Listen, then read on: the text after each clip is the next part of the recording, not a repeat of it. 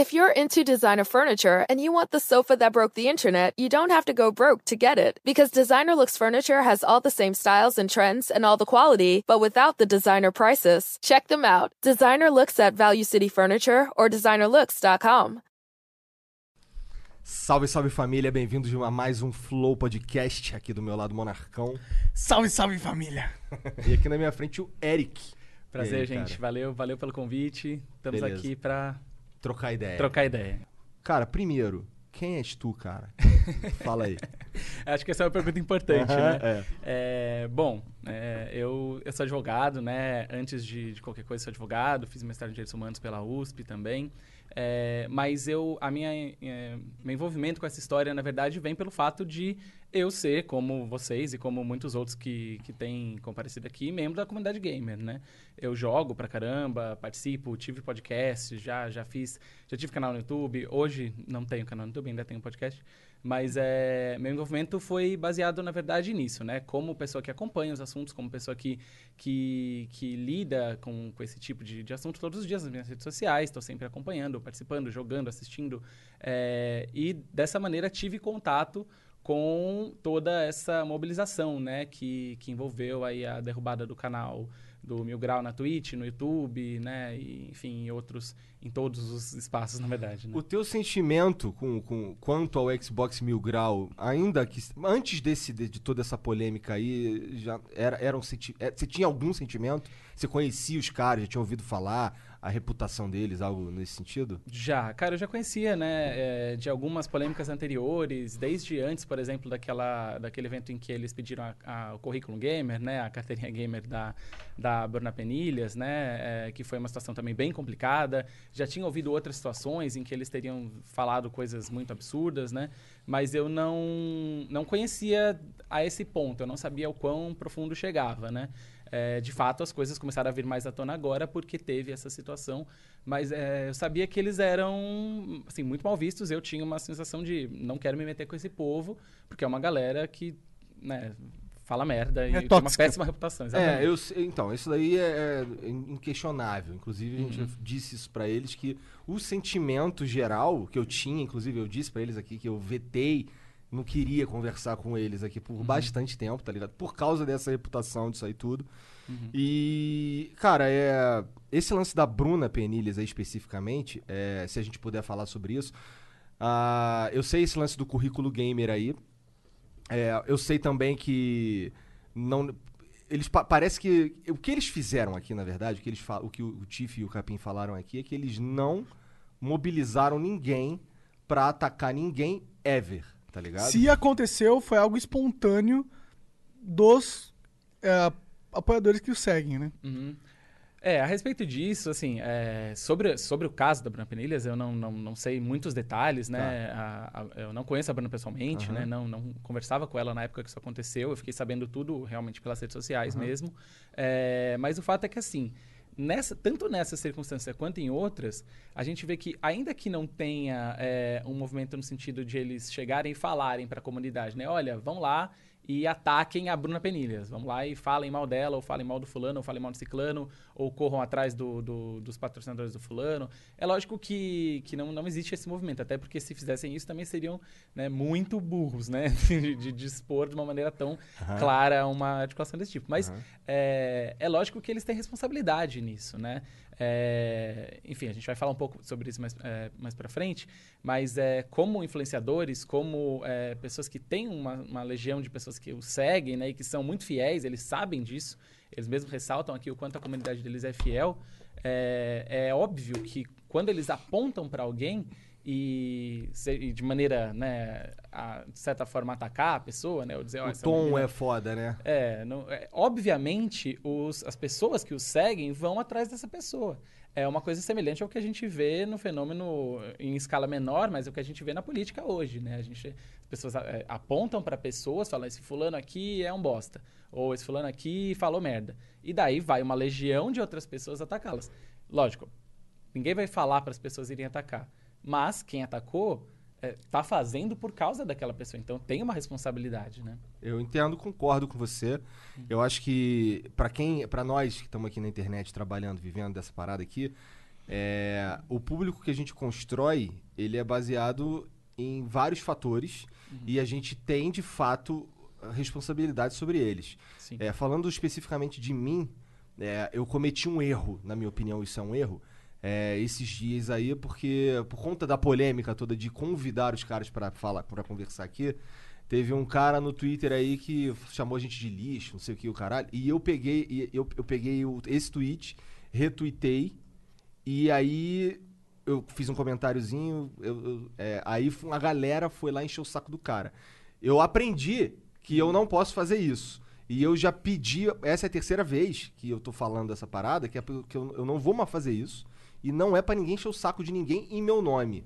Porque, assim, pelo menos eu, cara, eu tenho 35 anos, tá ligado? Eu gosto de conversar. Se eu tiver alguma coisa contigo, eu quero falar eu e você. Não preciso de uma legião pra ficar me dando suporte, tá ligado? Foda-se. não- Sai daqui, eu não quero. Tô fora. Eu não quero ser o líder dessa gangue. Sim, Tá ligado? exatamente. Não quero estimular um mob mentality, né? É. Porque é isso. O ser humano ele tem um problema. Quando você coloca muito ser humano junto, existe uma difusão de responsabilidade que acontece na cabeça do indivíduo. Porque ele acha que a responsabilidade está agregada ao grupo e não a ele. Ele se sente protegido. É um pensamento de manada. Que ele é muito primordial do ser humano. Foi como a gente sobreviveu, né, todo esse tempo. Só que quando ele é est- é extrapolado no mundo moderno, na internet, É, na internet é muito amplificada essa porra, é muito rápido. E qualquer um. E aí, caralho, é um troço que sai, que, que fica gigante. E, Sim, e- sim. e destrói reputações. Sim, Né? e é de fato assim, é, a gente tem esse fenômeno, é fenômeno geral, esse fenômeno de, de influenciadores ou de, de pessoas né, com alguma relevância ou com muitos seguidores, de às vezes é, responderem uma crítica ou responderem um ataque dessa maneira, retweetando ou expondo, isso é uma coisa que não está restrita a, a esse grupo, aquele grupo, é uma coisa que acontece até com as pessoas mais bem intencionadas, mais, é, digamos assim, com a melhor das reputações da internet, às vezes acontece, porque muitas vezes falta a consciência desse poder.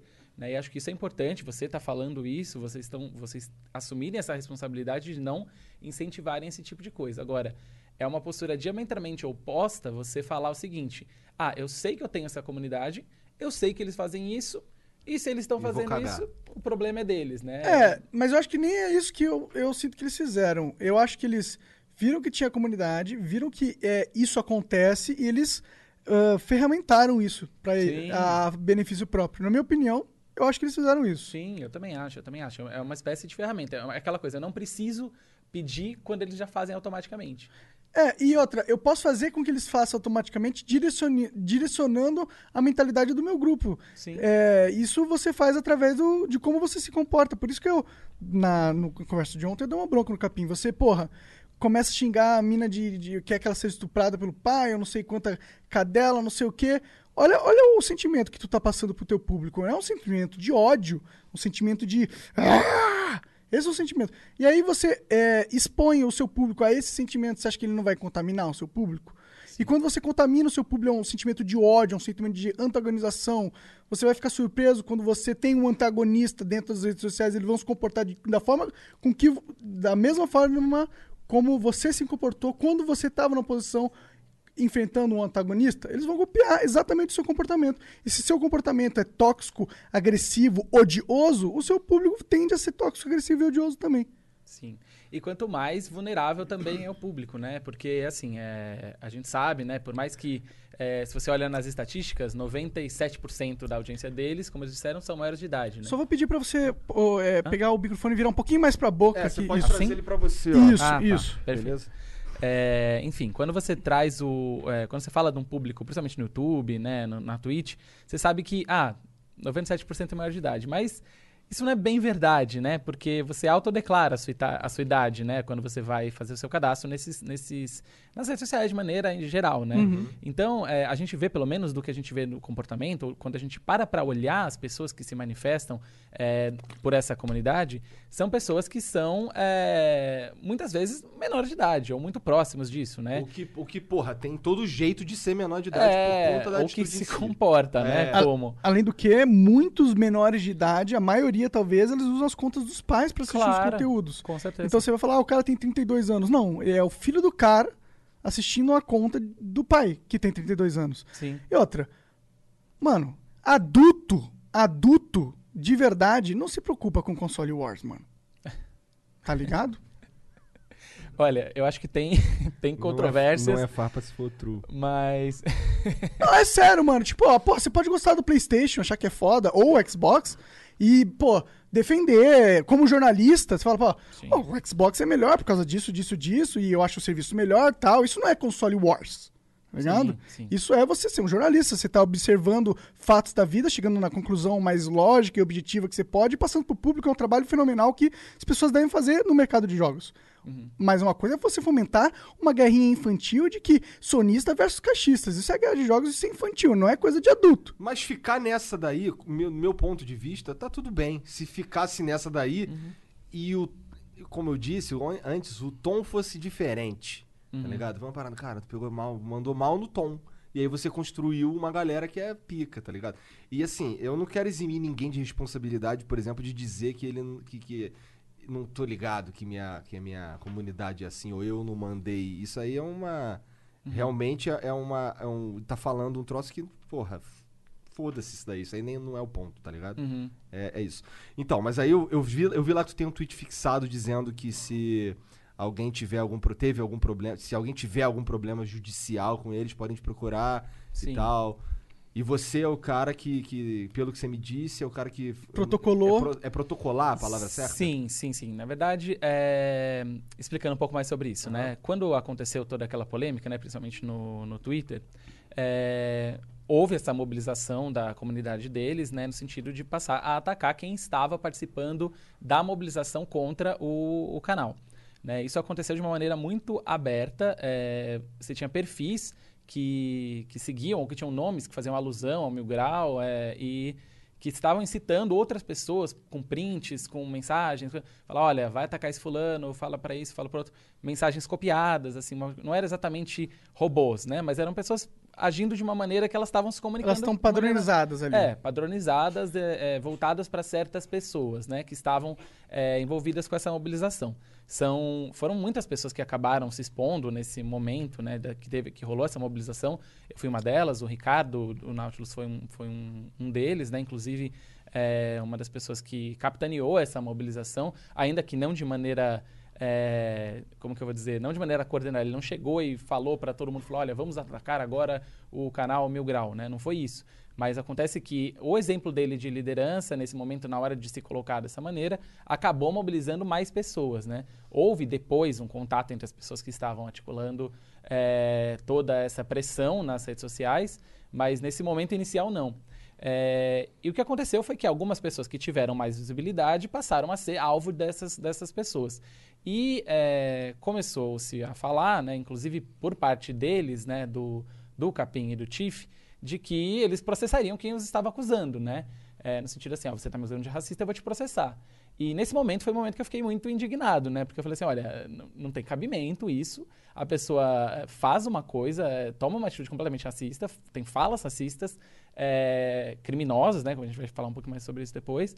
eh, e depois quer processar quem fez, quem os acusou disso, né? Uma coisa para mim não tem nenhum cabimento e é uma coisa complicada porque as pessoas têm recursos, né? E, e- e tem pessoas que não têm, pessoas que então, vão, vão ser eventualmente alvo de um processo e não vão ter defesa, não vão ter meios de se defender de um ataque completamente injusto.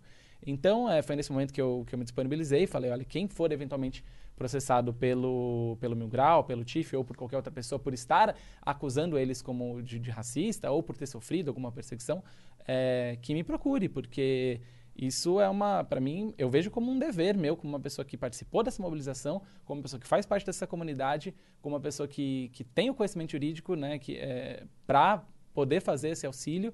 é, e, e eu me postei dessa maneira como, como um- é, uma maneira de, de, de utilizar todos esses meus privilégios, né, de, de enfim, de estar podendo fazer isso e em benefício dessas pessoas que participaram dessa mobilização, né? Esse, esse, esse, a- essa ação, eu não sei dizer, eu não sei os termos, tá? Você Aham, vai me fica perdoar. tranquilo, fica tranquilo. É, que você protocolou, é, teve envolvimento também dessas personalidades da internet?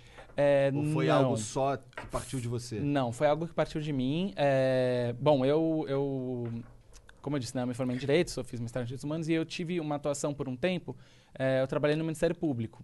E, e desde antes já eu sempre tive uma, uma postura assim muito de quando vejo alguma coisa muito absurda, né, muito errada, de, de levar essa, essa denúncia para os órgãos competentes, né? Porque é, a gente vai falar um pouquinho mais sobre isso também, sobre cultura do cancelamento, sobre como a gente aborda esses problemas. Mas, a meu ver, o caminho que vai realmente levar a uma responsabilização é o caminho jurídico, né? É, então, por já ter essa familiaridade com como é feita uma denúncia, como se processa uma denúncia, como isso vai adiante, quais são, o que precisa ter numa denúncia para que ela seja considerada pelos órgãos de investigação e para que realmente haja uma responsabilização, é, eu tomei essa iniciativa, né? Eu me vali de materiais que estavam disponíveis na internet, que alguns foram disponibilizados pelas pessoas que estavam envolvidas na mobilização, mas é, quem redigiu, quem fez tudo, quem apresentou essas denúncias fui eu. Entendi. É, são denúncias que eu apresentei perante o Ministério Público, né? Que é o órgão responsável pela, por fazer a investigação junto à polícia. E, e assim, essas denúncias não significa. Eu não estou movendo nenhuma ação, na verdade. É, eu não posso processar ninguém criminalmente se eu não sou diretamente ofendido, né? Entendi. É, tem crimes específicos em que você pode processar, por exemplo, calúnia, difamação, injúria, esses crimes, você pode ir lá e processar a pessoa diretamente. Agora, crimes, por exemplo, de, de racismo, de discurso de ódio, depende do Ministério Público. Então, o que, gente, o que eu posso fazer como cidadão, e que na verdade qualquer um pode, é, nem precisa ser advogado para fazer, né? Lógico que facilita, porque você já conhece. Já a- sabe os trâmites. é, já sabe os trâmites, a terminologia, então facilita, mas o que qualquer um pode fazer é representar para o Ministério Público e falar, olha, fulanos fizeram isso, isso, isso daqui, aqui estão as provas A, B, C, D e E, é, é, essas condutas se enquadram nos artigos X, Y, Z e E aí, o que, que cabe agora o Ministério Público fazer? Certo. O Ministério Público, o próximo passo dessas denúncias, né, o Ministério Público vai analisar o material que foi en- entregue, né, e vai tomar as medidas ainda de investigação, né, junto à polícia. Então, é, essas medidas cabem ao Ministério Público, mas o que é, é mais provável é que, peça, que ele peça dados, por exemplo, à Twitch, à, ao YouTube, em relação aos vídeos, né, porque ele não vai considerar só o pedaço do vídeo que eu encaminhei, vão ver os vídeos inteiros. Até porque né? não tem força de lei, é, não tem nada que possa enquadrar ele criminalmente, eu acredito. Então, Você é um verdade- advogado, né? Na Você verdade, poderia me dizer. Na verdade, tem. É, é até por isso que, que é importante a gente falar aqui. É, tem a- algumas coisas do que eles falaram não tem impacto criminal. E algumas coisas que eles falaram tem. E, e é muito importante a gente diferenciar isso. É até importante, Monark, uma vez, é, no episódio anterior, num, num, num Extra Flow, inclusive, você estava falando né, sobre essa questão de gradação do racismo, né, o que seria que o cara que sai pra, é, na rua para bater num cara, é, para bater num preto, é muito pior do que o cara que vai na internet fazer um discurso. Ou, ou, né, na verdade, é ou o cara que comenta uma piada entre É, amigos. Cara, Uhum, sim, e de fato existe essa gradação na lei. A, Olha lá. A lei, não, não dessa maneira tão direta, mas a lei ela prevê condutas diferentes e penas diferentes. Então você tem é, penas diferentes para condutas diferentes. Então o que eles fizeram não é, por exemplo, ir na rua e bater num, num preto, ou ir chegar e, e impedir alguém de acessar o emprego ou de entrar no elevador. Isso eles não fizeram. Esse é um outro crime. Mais grave. É, é, na verdade, depende. depende Mais grave, pô. Bater num cara que é, É, preto tô- e me tô- esmurrar, levar, mandar ele pro hospital, quebrar o braço dele é mais grave do que ele fazer uma piada racista. Né? É, eu tô falando em termos da lei, né? Não, não da minha opinião. Pra Não- lei, Não moralmente. ah, tá, tá. é. Ok, beleza, beleza. sim. E, mas o fato é que é o seguinte, é, praticar e, e- e incitar discursos de ódio, como foram alguns dos atos que eles fizeram, não todos, é, mas alguns em específico sim, é, ele tem uma pena que, a princípio, ela é menor do que a pena, por exemplo, para quem impede uma pessoa negra de acessar um elevador. Qual é a Mas- pena, você sabe? A pena é de 1 a 3 anos, se não me engano, pra, caso ele seja feito, assim, tô aqui falando com vocês. Aham. Agora, quando é feito nas redes sociais, essa pena aumenta. Por quê? Porque nas redes sociais, ou, ou em meios de comunicação de massa, né, no rádio, na televisão, na Twitch, no YouTube, é, essa pena aumenta porque o impacto é maior. Né? Então, nesse caso, a pena é de 2 a 5 anos. é, Mas tem a possibilidade de multa? É, é, na verdade, a pena é de 2 a 5 anos, se não me engano, e multa. E também. multa, mas não tem É. a possibilidade de multa sem reclusão. É, na verdade, o, o que vai depender, tudo depende, é, na hora de avaliar a pena, não significa que ele vai ser condenado a 2 a 5 anos. Tem vários fatores que podem mudar isso. É, se a pessoa é ré, ré primária, se a pessoa tem bons antecedentes, se a pessoa tem alguma causa de diminuição ali, isso, isso é, são fatores que vão ser avaliados individualmente. É, mas uma pessoa independente, assim, uma pessoa é, qualquer que comete esse crime está sujeita, a princípio, a dois a cinco anos de, de, de reclusão de acordo com a gravidade do que ela faz. É, se ela faz é, três manifestações racistas em público, talvez o juiz entenda que ela tem que ter a pena mínima. Se ela Então- faz três anos de manifestações racistas em público, seguidas e reiteradas, talvez o juiz entenda que ela tem que ter a pena máxima. Entendi. E daí vai ser isso. Isso, esse tipo de análise é, não cabe, até mesmo não cabe nem ao Ministério Público, cabe Uhum. ao juiz. né? Ao juiz. O primeiro passo vai ser o Ministério Público vai investigar, vai pedir dados, vai eventualmente é, tomar outros, outros tipos de medidas, busca apreensão, enfim. Isso não- dá pra gente saber e não dá nem pra gente acompanhar, porque na verdade esses inquéritos eles São são, sigilosos, sigilosos. né? A partir do momento que, que, que se instaura o inquérito, ele é sigiloso, só quem tem acesso. E na, e na sua visão de advogado, é, qual a probabilidade de realmente o Ministério Público processar o Mil Grau? É grande. Eu diria que é bem grande. É, eu já vi casos semelhantes a esses, né? Eu trabalhei por dois anos, como eu disse, no próprio Ministério Público com crimes cibernéticos, né? Crime de racismo na internet, crime de pedofilia na internet, que também é uma outra situação muito grave. E então, é, até por essa experiência prévia, eu tenho uma certa ideia de como as denúncias são processadas, de que tipo de denúncia pode ser ou não pode ser levada para frente. Se eu achasse que esse tipo de manifestação que eles tiveram não foi o não é não seria o caso de ser levado para frente, eu nem perderia tempo fazendo uma denúncia, porque seria o caso só de fazer um negócio que eu sei que não vai ser levado para frente. Legal. Eu acho que depois a gente tem que discutir. Não, não tem que, mas eu gostaria de discutir o mérito disso. Se é realmente necessário que ele sofra mais punições e punições estatais, na minha visão, tá bom? E- mas vamos antes, é, vamos continuar a, a- a você colocando mais conhecimento sobre o caso, não sei. Não sei se tem mais coisa para acrescentar. É, é, em relação a, a isso, enfim, a- o próximo passo é isso. O Ministério Público vai tomar as medidas necessárias. Se, se coletando os dados suficientes, o, o que ele vai entender, vai fazer um juízo de se vai ou não vai ser proposta uma ação penal. E nessa ação penal, o, o, o TIF, o, o Capim e outras pessoas que também foram é, denunciadas, pessoas que estavam participando das lives. Essas pessoas foram identificadas? elas não foram identificadas porque estavam ali com nicks, né, com Aham. coisas, mas elas podem ser identificadas. E é, é isso que é uma coisa que muita gente é, acha que não, né? É, tem, tem uma visão muito, muito difundida, né, de que a internet é terra de ninguém. Que você pode fazer o que você quiser, se você tiver lá com um nick, com um perfil. Na anonimidade, é, né? É, exatamente. Você está ali atrás da tela do computador, ninguém sabe quem você é. Você está ali com um nick, você registrou com um e-mail X, ninguém vai saber quem você é. Não é bem assim. Né? Hoje a gente tem muitos meios de identificar as pessoas por trás de nicks, de, de perfis falsos ou de, de, de enfim, de, de- todo tipo de perfil. E a gente sabe que é, existem meios, né? Eu já trabalhei com esses meios, eu sei que eles existem. Hoje estão muito mais avançados que quando eu trabalhei. Então, mesmo as pessoas não identificadas podem ser denunciadas. Que isso é uma coisa que muita gente acha que também não vai dar em nada. E mas É pode, porque né? normalmente não dá em nada, né? É, normalmente não dá, porque às vezes é difícil. Se a pessoa se precaver, sei lá, se a pessoa. É, não quero dar dica para ninguém aqui, né? Mas se a pessoa, sei lá, usa às vezes uma VPN, alguma coisa assim, dificilmente é, você vai conseguir identificar. Mas às vezes você tem outras maneiras de identificar, né? Você conhece alguém que sabe quem a pessoa é, você não precisa ir atrás do dado. Não, é, você pode pegar uma testemunha, né? Entre é, aspas, né? Você pode pegar uma testemunha para saber alguém que conhece Sim. a pessoa. Tem, tem muitas maneiras. Isso né? é um processo muito longo? Olha, a É no Brasil, cara. Claro que é muito Não, eu longo. quero saber o quão longo, porra. Certo. A média de prazo de investigação de crimes cibernéticos no Brasil costuma ser, a depender da gravidade do caso, é, não demora muito, costuma demorar de três a seis meses, assim, é... Então é Bem muito menos mais do que eu achei. eu imaginava. É. Mas eu acho que a investigação. A investigação. A, investigação. Ah, o processo, É, então... o processo ah, pode durar mais. é.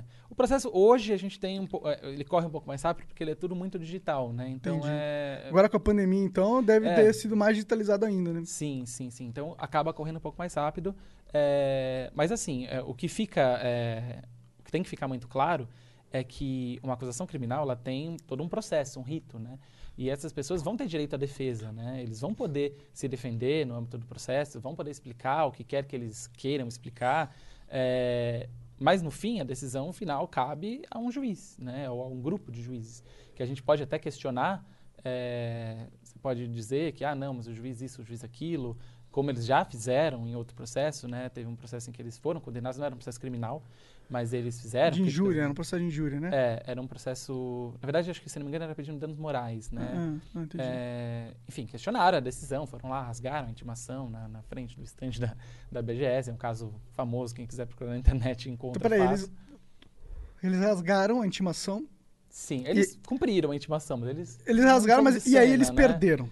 É, no final eles perderam. Entendi. É, Então não adiantou muito, né? Não adiantou O teatro, muito. né? é. O te- o teatro, é, contestar a justiça é um direito de cada um. Todos nós podemos chegar e dizer que a gente não concorda com uma decisão judicial. Mas o fato é que uma decisão judicial ela tem força, né? ela, ela precisa ser cumprida.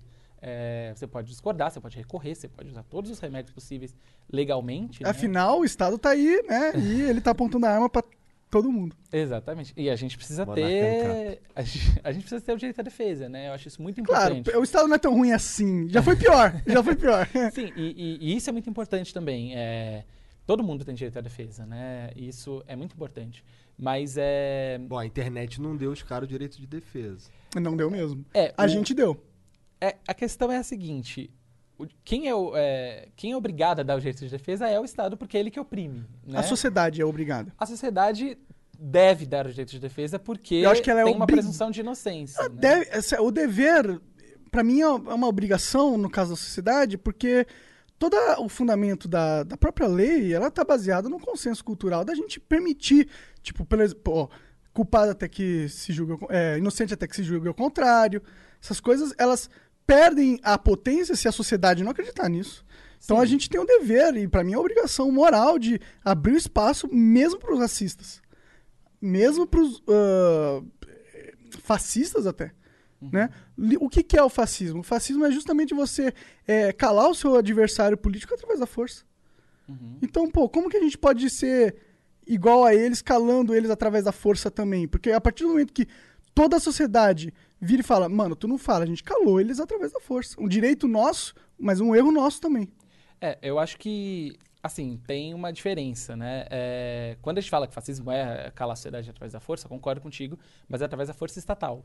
Né? É, a gente não está em nenhum momento dizendo que eles não devem ter espaço de fala em lugar nenhum ou que eles não podem Cara, total falaram isso o tempo inteiro pra gente durante dois dias sem parar. Não Eu se dá tô- palco sim. pra racista Cara. em nenhuma, em nenhuma Mas- hipótese. Inclusive, com- desculpa, Não, mas inclusive os caras que. cap- o Ricardo que capitaneou essa parada toda aí, o cara tá em, em choque, tá ligado? Uhum. E assim, se eu, se- eu não, eu não vou ficar citando aqui, eu só falei o nome do Ricardo porque você já falou também, mas tem uma galera, caralho, que tá enchendo o meu saco, tá ligado? Eu tive que. Porra, cara, olha só, eu discordo disso daí que você tá falando. Eu, para começar, eu não concordo com o lance do cancelamento todo, porque eu acho que as pessoas deviam poder, sei lá, cara, pelo menos falar, cara, pe- peraí, porra, peraí, peraí, e esse bagulho aqui? Peraí, peraí, a minha versão é essa, pelo menos isso, deixa o Pelo cara... menos, eu, eu não quero dizer que ele. eu, assim, eu- cara, eu. eu- se, se você assistiu ontem, tá ligado? Eu tava incomodado ali com as paradas e tal, e falando, pô, falei pro cara que eu não seria amigo dele, tá ligado? Pô, cara, você, você falou que gosta de Hitler, cara, eu não quero estar perto de você. Aí ele, ô louco, tá- é, foi isso, tá ligado? Sim. É verdade, mas, cara, é, se ninguém deixar o cara falar, ele tá sendo linchado na Idade Média. Sim, mas a, a questão é a seguinte: é, quando eu falo, ou quando 100 pessoas falam, ou quando 100 mil pessoas falam no Twitter que o cara não pode falar, isso, embora esteja de fato ali eh, limitando a, a expressão dele porque as pessoas não querem ouvir, não significa que ele não pode falar. Se ele chegar no Twitter e ele falar, as pessoas podem não querer ler, e isso de fato é uma atitude que eu enxergo como é, é- é uma decisão de cada um. É, Mas eu normalmente é particular- uma decisão errada. É. Porque você se priva de informação pra ter um contexto mais amplo na sua mente, até pra formar uma conclusão mais. Ainda que seja uma Precisa. escolha de, de cada um. ainda que é. seja, ainda que seja. Mas a gente pode criticar as escolhas de cada um também, né? Não, pode criticar. A questão é essa. Todo, todo mundo está sujeito à crítica, né? Quem, quem não quer ouvir, quem quer ouvir, quem dá espaço para ouvir. É, eu, por exemplo, disse, inclusive disse pro, pro 3K antes da gente começar, que eu não daria esse espaço. Não, todo, ninguém É. daria esse espaço. Todo mundo que veio falar comigo, pessoas de dentro, pessoas que nem falam comigo normalmente, tá ligado? Que falaram uma, uma vez há um ano atrás, o caralho. E, e vieram falar, cara, eu não, eu não daria, não faria isso daí, tá ligado? Sim. Pessoas falam, tipo, ó, se você fizer isso, eu não vou mais no teu programa. Pessoas fizeram isso mesmo, tá ligado? Publicamente. Uhum. Mas é um direito delas. É, como- É Total, o direito total delas, é o direito total delas. direito Sim, delas. sim, sim. Assim como é nosso direito de mandar todo mundo tomar no cu e trazer eles aqui. Sim, com certeza, com certeza. É, é, é nisso que eu tô falando, entendeu? A, a- ninguém é, é- tá quando você fala que você não quer ouvir, ou que você não vai dar espaço, você de fato você não está tolhendo a liberdade daquela pessoa. É, você está tolhendo individualmente. A liberdade daquela pessoa, não, ela não tem aquela liberdade com você.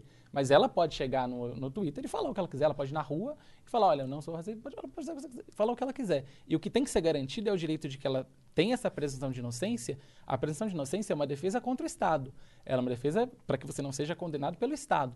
Agora, você pode ser condenado na sua vida privada por milhares de coisas. Sim. Você pode ser condenado. É, é essa que é a diferença Eu que eu acho que a concordo gente tem que. ponto. Que a gente tem que ter uma diferença muito E clara. eu, inclusive, gosto, gosto que haja esse tipo de coisa. Sim. Sim. Eu acho que. Tem que ter consequências. Tem que ter consequências as paradas. E tá ligado? atualmente quem é encarregado disso é o Estado. A gente Sim. pôs ele lá ser- ter esse papel. E existe isso, assim, tem uma diferença muito clara entre o que é, por exemplo, o que é racismo para a lei, o que é um crime de racismo, o que é um crime tipificado lá na Lei 7.716 de 89, nananã, tem, tem isso previsto, e o que a gente considera como racismo, mas não é, é previsto uma punição criminal para aquilo. Por exemplo, se eu estou andando na rua, é, eu não, não vou- quero usar o exemplo eu, porque daí parece que eu que tô fazendo. É, se alguém está andando na rua é, e, e- e cruza com uma pessoa negra à noite e essa pessoa atravessa a rua por medo de ser assaltada, por um preconceito que ela tem interno, é, eu posso criticar essa atitude de várias maneiras. Eu posso dizer, como, como cidadão, posso dizer que ela está agindo de maneira racista. Ainda que a gente possa discutir isso, o que é o racismo, isso é uma discussão que eu acho que não tem que ser feita pela gente, tem que ser feita amanhã com, com o Ale Santos, com o professor Paulo Cruz, acho que é- são muito mais adequados para discutir isso. Mas é, eu posso pegar e dizer que essa, ou eles podem pegar e dizer que essa pessoa é racista. Mas isso que essa pessoa fez não constitui um crime. A mesma coisa, se vai uma pessoa e se pinta de blackface e, e posta na, na internet, você pode dizer que essa pessoa é racista. Vai todo mundo olhar, cara, Todo você é um completo é idiota racista. do caralho. Que porra de ideia de merda é essa, Exato. cara? Ela vai ser condenada socialmente. E socialmente, por mais que a gente, se a gente vai discutir que ela, se as pessoas têm que ouvir por que, que ela fez blackface ou não, vai depender de cada um, se a pessoa quer ouvir ou se não quer, se a pessoa é mais machucada por aquilo, se a pessoa está mais sensível para aquilo, se ela não quer nem ouvir, se ela já viu tanto aquilo que ela não quer mais dar atenção para aquilo, isso é uma decisão dela. Agora, é, isso não vai ser nem levado para a esfera criminal, porque não é um crime você fazer blackface. É, agora, algumas atitudes, é, como, por exemplo, você né, dizer algumas das coisas que eles falaram, é, configuram uma pregação de discurso de ódio. Essas coisas, é, não, essas coisas são tuteladas pela esfera criminal. Aquele lance especificamente do tweet com aquela imagem sórdida, aquilo ali constitui crime? Aquilo, a princípio, não seria um crime. A, a princípio, ao meu ver, não seria um crime. É extremamente racista. é, você está associando. é, precisa de uma associação um pouco maior para dizer que aquilo de fato é um crime punido pelo artigo 20 da Lei 7.616. É certamente uma atitude racista, completamente condenável. aham. É, não importa a maneira com que você olhe, a intenção que estava por trás, mas é, aquilo específico não é um crime. Agora, você dizer, por exemplo, é, você defender que fazer X com uma racinha, independentemente da racinha ser um sonista ou quem quer que seja, como o próprio É ressaltou... que o Sony não é uma raça. Sim, sim, sim. É, mas você defender um método nazista de humilhar uma raça Sim, sim. seja, Isso é perigoso demais. você nocivo. dizer, né, Mas é crime? é, isso é crime. Hum. Você fazer apolo- apologia a um método nazista É de, de é crime. Entendi. É, a gravidade desse crime ou não vai ser as circunstâncias desse crime ou não vão ser julgadas né, no, no, no poder judiciário, mas e- é, existe a previsão de uma responsabilidade criminal para aquilo. Da mesma forma, você dizer, por exemplo, por, por Money is the number one cause of stress and the number two cause of divorce. Make your money go further and work harder with a certified financial planner from Facet Wealth. Financial planning used to focus on retirement, but Facet helps you with today. You get a dedicated financial planner that guides you through every financial decision inflation, interest rates, stock market changes, home prices. How do you figure it all out? Well, every advisor at Facet is a certified financial planner and fiduciary. That's just a fancy way to say they have the best training and they're legally bound to do what's in your best interest. This isn't just about investments, it's about taking care of your money so you can start living a better life today. Facet has a simple flat fee, no hidden charges, and with nothing to sell, there are no commissions. Visit tryfacetwealth.com for two months free off your first year of financial planning. That's T R Y F A C E T wealth.com. Facet Wealth is an SEC registered investment advisor. This is not an offer to buy or sell securities, nor is it investment, legal, or tax advice. Mary redeemed a $50,000 cash prize playing Chumba Casino online. I was only playing for fun, so winning was a dream come true. Chumba Casino is America's favorite free online social casino. You too could have the chance to win life changing cash prizes. Absolutely anybody could be like Mary. Be like Mary. Log on to ChumboCasino.com and play for free now. No purchase necessary. Void where prohibited by law. 18 plus terms and conditions apply. See website for details. The voice of the preceding commercial was not the actual voice of the winner. mais diferente que seja o, o contexto. Que a cultura negra é uma bosta. Ou que você dizer que não foi o caso que eles disseram, mas que foi dito na live por outra pessoa, que não foi ainda identificada, Aham, aham. que negro tem que votar para senzala. Ou que preto nem a gente, como disseram no chat, em uma outra conversa. É, Esse tipo de discurso é, é um discurso é, que é tutelado pela lei. Você não pode falar isso, você não pode propagar esse tipo de discurso de ódio. Qual que é a intenção? A intenção nem moralmente, você tá falando Nem de moralmente, lei, mas é. nem moralmente. Se você, É isso. se você, se tem alguém aqui, se aparece alguém no chat aqui falando qualquer absurdo desse, assim, ainda bem que a gente nem toma conhecimento, mas é banido instantâneo, tá ligado? É porque, porque isso aqui não é, a gente não pode ah, fingir que não sabe, que não existe, Uhum. tá ligado? Eu entendo isso daí, entendo a- o lance da lei, e eu, e eu queria que as pessoas moralmente não precisassem recorrer a, a- por exemplo, não é nem recorrer à lei. Eu, eu queria que as pessoas olhassem isso assim e, e- e falassem na lata. Que foi um bagulho que eu cobrei ontem. Uhum. Cara, o cara fala uma merda dessa aqui na minha live, eu vou dar uma patada nele histórica, tá ligado? Sim. Como é que o cara fala essa porra do meu lado, cara? É, Tá maluco? Sim, com certeza. É, Responsabilidade de você estar fazendo um, uma, com- um conteúdo público para milhares de pessoas, mano. A partir do momento ali, tu não é você na tua casa. Se você na tua casa, fala uma merda que você quiser no seu quarto. Exato. Mas a partir do momento que tu tem um público enorme te acompanhando, tu tem uma res- responsabilidade. E não dá pra usar a liberdade de expressão pra difusar ela. A, a sua responsabilidade. Não dá. É muito importante também a gente fazer essa diferença, né? O, o, o crime não é ser racista, assim como o crime não é ser nazista. E assim como o crime não é, inclusive, ser pedófilo. É, o crime é você. é, os crimes são tipificados especificamente. O crime é você ir em praça pública propagar um discurso nazista. Ou você ofender alguém por ser negro. Ou você barrar a entrada de alguém. E no é, lance da pedofilia, fiquei interessado. Você ser pedófilo. Por que, que você falou desse jeito, tá ligado? Ficou meio estranho. Vai pegar fora não, de não, é contexto. O lance da pedofilia, fiquei interessado. Não, mas Porra, sabe por quê? Porque assim, se tudo isso daí, se assim, se ser pedófilo não é crime, eu achei que era, tá ligado? Agir como um pedófilo é crime. Você é, Entendi. Pô, mas isso aí é o que eu falei criança, também. Você Tá, tá, então, compartilhar eu- imagens. Então, assim, é se eu sou crime. pedófilo, eu sei que eu sou pedófilo, por exemplo, eu tô usando eu aqui, mas pelo amor de Deus, eu tenho, porra, pelo amor de Deus. É, é, se, hã? Se alguém, se fulano- alguém, se alguém é pedófilo, ele tem consciência que é pedófilo e luta contra isso, aí, aí, porra, o Ele cara não é tá doente, enquadrado na lei. Não tá enquadrado É, na lei. ele- se ele não cometeu nenhum abuso, a- a- a- os crimes relacionados à pedofilia são É. muitos, né? São muitos. Desde você, de fato, abusar de uma criança, de um menor incapaz, até você compartilhar ou armazenar uma imagem de pedofilia no seu computador. Tem vários crimes de pedofilia. Mas você ser pedófilo, ter pensamentos pedófilos, não é um crime. Por quê? Porque você não criminaliza o pensamento. Você não tem como é, dizer que uma pessoa é criminosa. O crime é o ato. A pessoa cometeu um crime. Por isso, é, quando a gente fala, ah, fulano é racista, fulano não é racista, ninguém vai. Primeiro que ninguém vai chegar e dizer, eu sou racista. É, Quer dizer, pra começar. talvez algumas pessoas Algumas vão. pessoas é, vão. Algumas Nossa, pessoas caralho, vão. seria... Pô, Mas- tem uns neonazis aí. Tem, existem tem, esses tem, caras, tá ligado? Verdade, Tem, existem. existem. Mas é, o fato é o seguinte, é, quando você fala que uma pessoa é racista, isso é um julgamento social seu. Você dizer que a pessoa, não, fulano é um racista, fulano faz várias coisas racistas e tal, não sei o quê. Quando você está falando que o cara cometeu um crime de racismo, um crime de propagação de discurso de ódio, o cara pode ter 13 mil horas de gameplay não sendo racista. Ele Mas e o pode... contexto, cara? Hã? Mas e o contexto? Então, pois é. O cara pode ter 13 mil horas de gameplay não sendo racista. O que importa não são as horas que ele não foi, o que importa foi a hora que ele foi. E isso, como eu disse, se ele é uma pessoa racista ou não, se eu considero ele racista ou não, considero, é um julgamento pessoal. É, o julgamento legal, a responsabilização dele vai dar a partir do momento que ele pratica um ato que se enquadra nos termos legais. E, e a meu ver, e a ver de algumas outras pessoas, ele praticou também. O chifre não, né?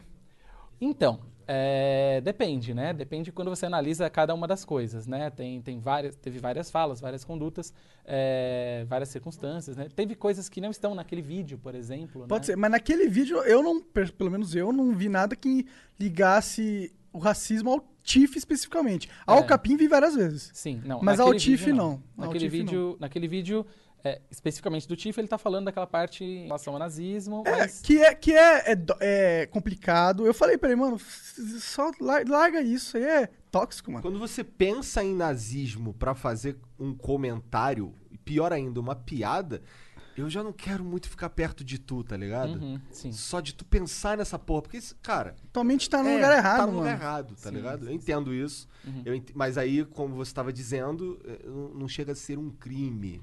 É, de fato, é, como eu disse, pensar, é, você, você ter um Você pensamento pode ser um racista- racista sem ser um criminoso. Exato, exato. Mas no caso, no caso deles, tem um diagrama, aquele diagrama de Venn, sabe? Que junta assim, as partes. No Não caso, conheço, eu não conheço. É, ah, é, é aqueles diagramas com duas bolinhas Aham. e que tem uma intersecção Ah, no tá. meio, né? Eu conheço, eu não sabia Chama- esse nome. Chamam de diagrama de Venn.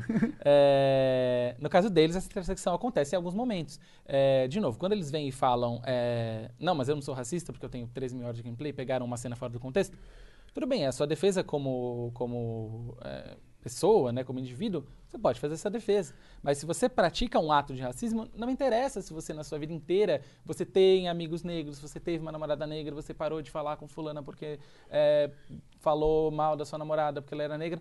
Não interessa. A partir do momento que você propaga o discurso de ódio, não interessa se você teve a intenção de, ai não, mas a minha vida inteira eu não sou. Isso é, é um ato objetivo. Ali né? você cometeu um erro. Ali você cometeu um erro que pode ser enquadrado criminalmente. Eu nunca matei ninguém, mas se eu matar. É, exatamente. É. Se eu matar alguém amanhã, eu vou falar, eu vou, vou chegar no juiz e falar assim: olha, juiz, mas você não tá entendendo o contexto. Eu nunca matei ninguém em 33 anos de vida. 33 não, que eu só faço 33 daqui a uma semana. em 32 anos de vida. Eu tô nessa Mas- é. também, cara. eu, vou, eu vou fazendo. Agora é o contrário. Quando a gente é moleque, a gente quer ser mais velho. Agora É. eu quero ser mais novo, É, porra. Enfim, eu posso chegar no juiz e falar, olha, eu nunca cometi um, eu nunca matei ninguém em 32 anos de vida, mas agora eu matei. O que importa é a lei, ela não vai julgar você como como pessoa. Os seus antecedentes, eles vão influenciar no julgamento. O fato de ele não ter não ser uma pessoa racista abertamente, com quer que seja o que quer que ele defenda, que É, ele não mim, é, é. e que não é o caso. Pra mim, é, o- pra mim o Tiff não dá. Mas se você. O, o Capim, muitas vezes, ele justificou aquele post dele do, dos astronautas comparando com, as, com os protestos. é, que ele não teve a intenção racista ali. Não, eu, Sim, é justamente. Eu quero que você justamente. é, me dê aí o- qual que é a visão jurídica isso, disso, tá Sim. ligado? É, ele não teve intenção. Ok, vamos dar o benefício da dúvida pra ele e assumir que ele não teve a intenção de ser racista. Faz alguma diferença pra lei? Não faz. Por quê? É, o que acontece? O conceito né, que vai ser aplicado pela lei, a lei ela não olha para cada um, né, para a concepção que cada um tem de alguma coisa. É, ela é, pega uma conduta, elenca aquela conduta e fala, isso aqui é proibido. Ao mesmo tempo que isso é um comando de punição, né, ao mesmo tempo que significa que se a pessoa fizer aquilo, ela vai ser punida, é, é também um comando no sentido assim, olha, não faça esta coisa que a gente está nomeando como um crime. É, ou seja, não propague discurso de ódio. É, qual que é o critério? O critério é o critério comum, é o critério do, do homem comum. Então você vai olhar para a média da sociedade, é, a média da sociedade interpretando aquilo, a, a interpretação mais possível, mais plausível, a maior parte das pessoas vai interpretar aquilo o quê? Como algo racista ou como algo não racista? Como um discurso de ódio ou não?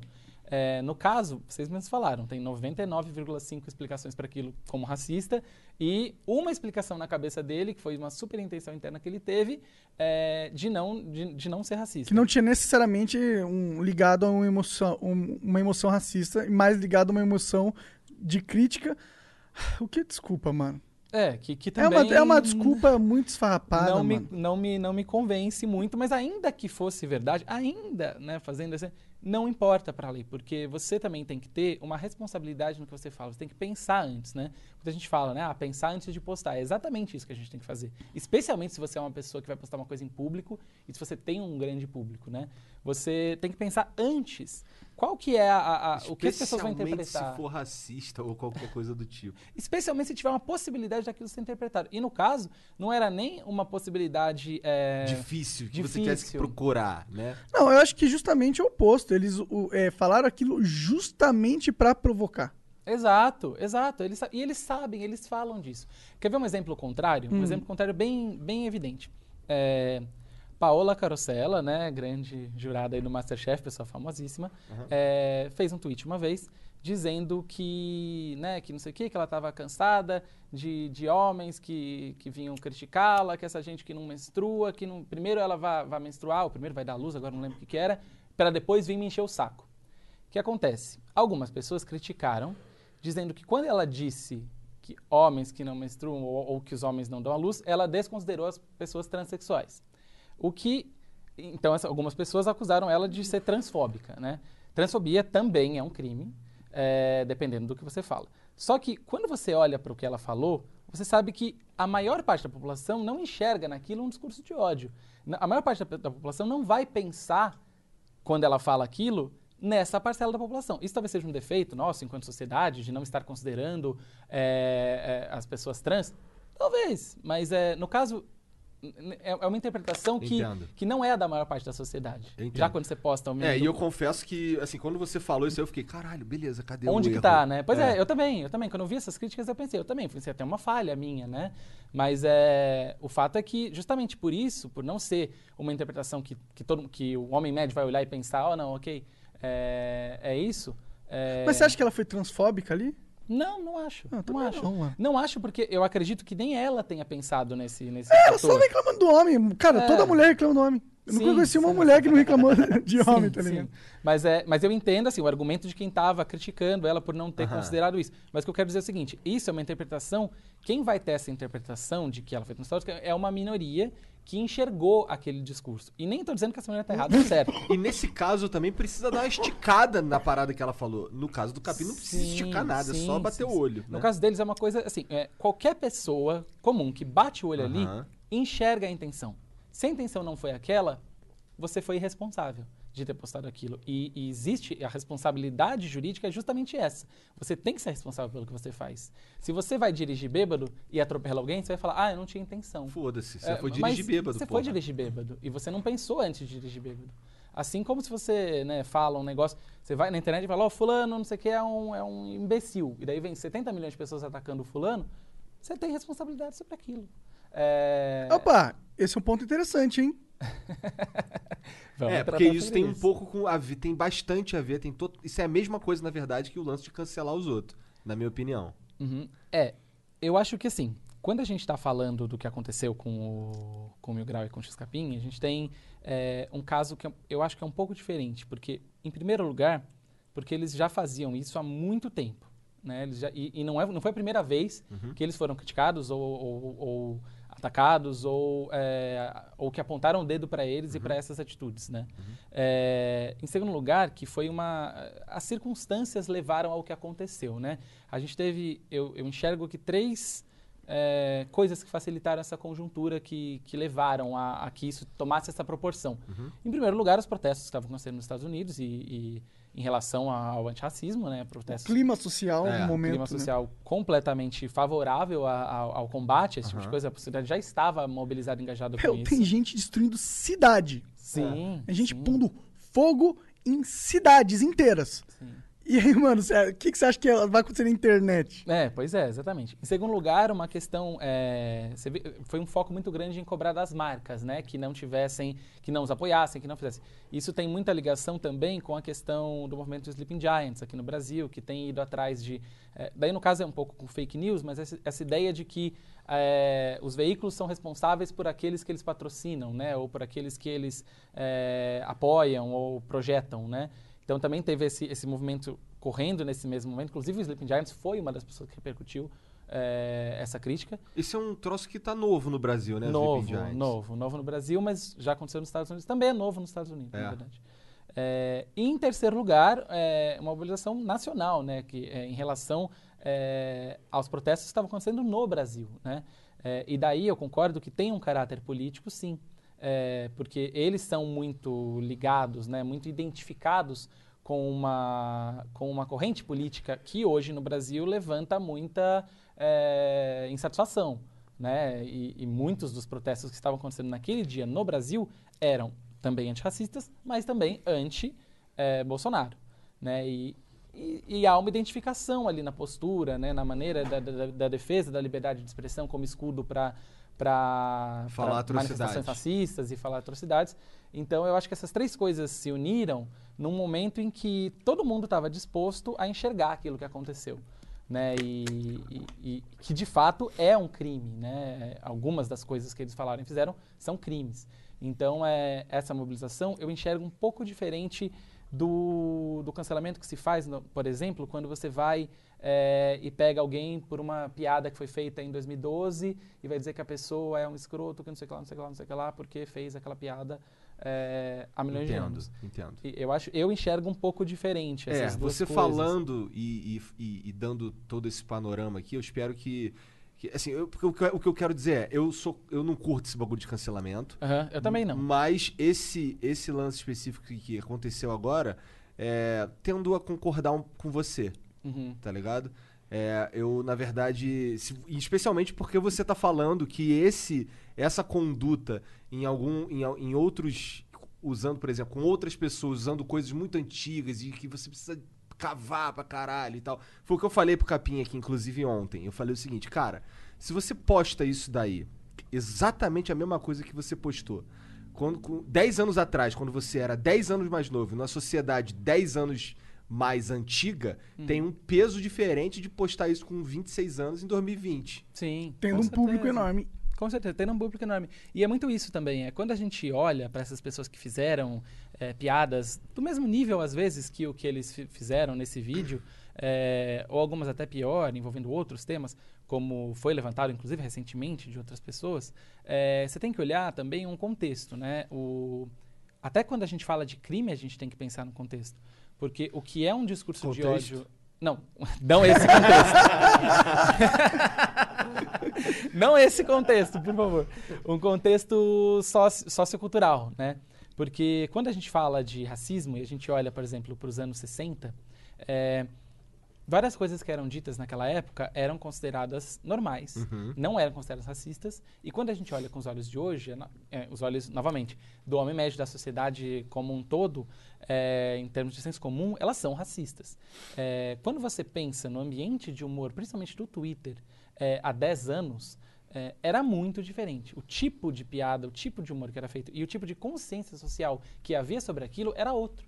Tanto que naquela época não houve denúncias sobre aqueles temas, não houve mobilização contra aquele tipo de coisa. Era aquele tipo de coisa que se você olhava, você podia até pensar, nossa, que escrota essa É. piada e tal, mas é, você não enxergava como uma propagação discursiva, porque não havia um contexto é, cultural em que aquilo era visto como um discurso de ódio que não podia ser propagado e que tinha que ter a defesa completa é, em relação a ele.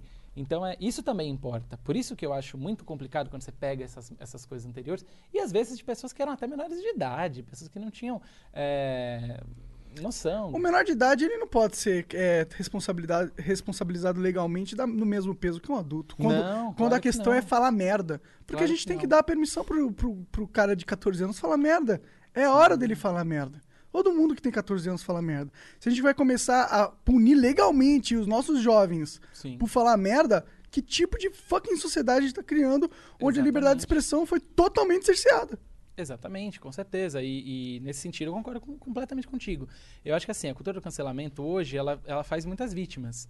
Né? Às vezes pessoas que não têm... é, que, que já mudaram completamente suas formas de agir, suas formas de pensar, suas formas de, de, de se expressar e às vezes até sua forma de atuação na sociedade como um todo.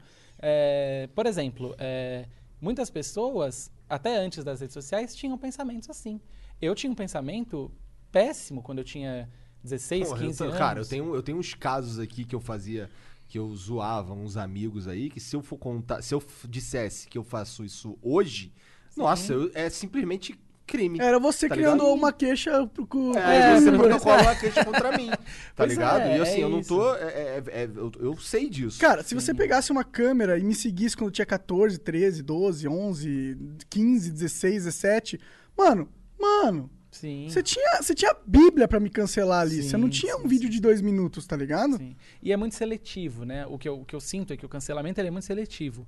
Você pega pessoas que falaram coisas antigas em, sei lá, 2011, 2012, é, sendo que muitas vezes você também já falou e outras pessoas já falaram, e você não está preocupado se a pessoa falou aquilo, é, é, assim, se a pessoa mudou, se a pessoa se arrependeu, se a pessoa tem o que ela pensa em relação àquilo hoje, como que ela age, o que, o que a conduta dela demonstra hoje em relação àquilo. É, mas, novamente, quando a gente fala de, de pessoas que estão fazendo isso hoje, num contexto completamente diferente, em que há uma consciência muito maior de que isso é um discurso É bem mais de ódio, é um discurso racista, não, não, não tem como você dizer que você. Ah, como eles dizem, né? Ah, tá todo mundo rindo. Não tá todo mundo rindo. Quem tá rindo é uma minoria. Quem tá rindo é uma minoria que provavelmente, como vocês falaram, a minoria de racistas. A minoria que concorda com esse tipo de discurso. Então, você não pode. O fato de ter gente que acha aquilo engraçado é, não Te significa. seguindo, tá ligado? Não quero É. esse cara me seguindo. E, na verdade, se- Se ele- for racista, vai embora. Agora. Sabe, ó, isso beleza? aqui eu tô fazendo uma conjectura. Eu tô é, imaginando aqui. Mas eu, eu imagino que eles viam esse comportamento, eles ah, observaram esse padrão e eles fortaleceram porque eles queriam agregar esse público mais e mais e mais. E eu acho que esse público é um público que ele é, às vezes, carente de alguém que chame eles e fala, mano, aqui você pertence, tá ligado? E eu acho que eles são muito inteligentes em, em observar isso e falar, porra, tem uma demanda né, eu de, de comunidade aqui para essas pessoas que pensam dessa forma. Sim. Né? E muitas das pessoas são crianças e, ou, ou jovens, adolescentes, e é normal eles pensarem dessa forma, não é porque eles são pessoas más, eu acho.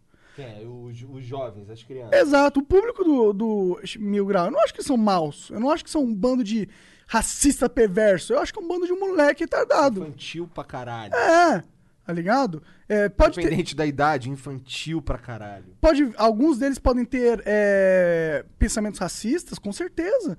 Que, Pô, estamos no Brasil, meu irmão. Você acha que não tem jovens com pensamento racista, cara? Pô, e aí você quer cancelar esse jovem? Você quer falar que ele não pertence à nossa sociedade? Não dá pra você fazer isso. O que você tem que fazer é falar, mano, ó, você tá pensando errado, mas não é que você é um monstro. É que você é um jovem. E é normal você ser assim neste momento. Não é normal você ser assim com 26 anos. Mas você ser assim sendo jovem, é normal. Mas aí é ruim quando você, tendo uma posição de influência, sendo um adulto, sendo adulto trabalhando, criando uma comunidade, você observar essa carência, observar esse pensamento, em vez de você trazer esse jovem é, e é, diminuir o esse pensamento, enfraquecer esse pensamento, não. Você traz esse jovem e você fortalece esse pensamento, porque na- a, a partir do momento que você fortalece, você, você atrai outros jovens que também pensam assim. E é por isso que você fortalece. Porque se você atrai o primeiro jovem, mas aí você começa a enfraquecer, você perde a principal bait que tu tem dentro da sua construção de comunidade para atrair novos jovens. Então, para eles não faz sentido estrategicamente, né?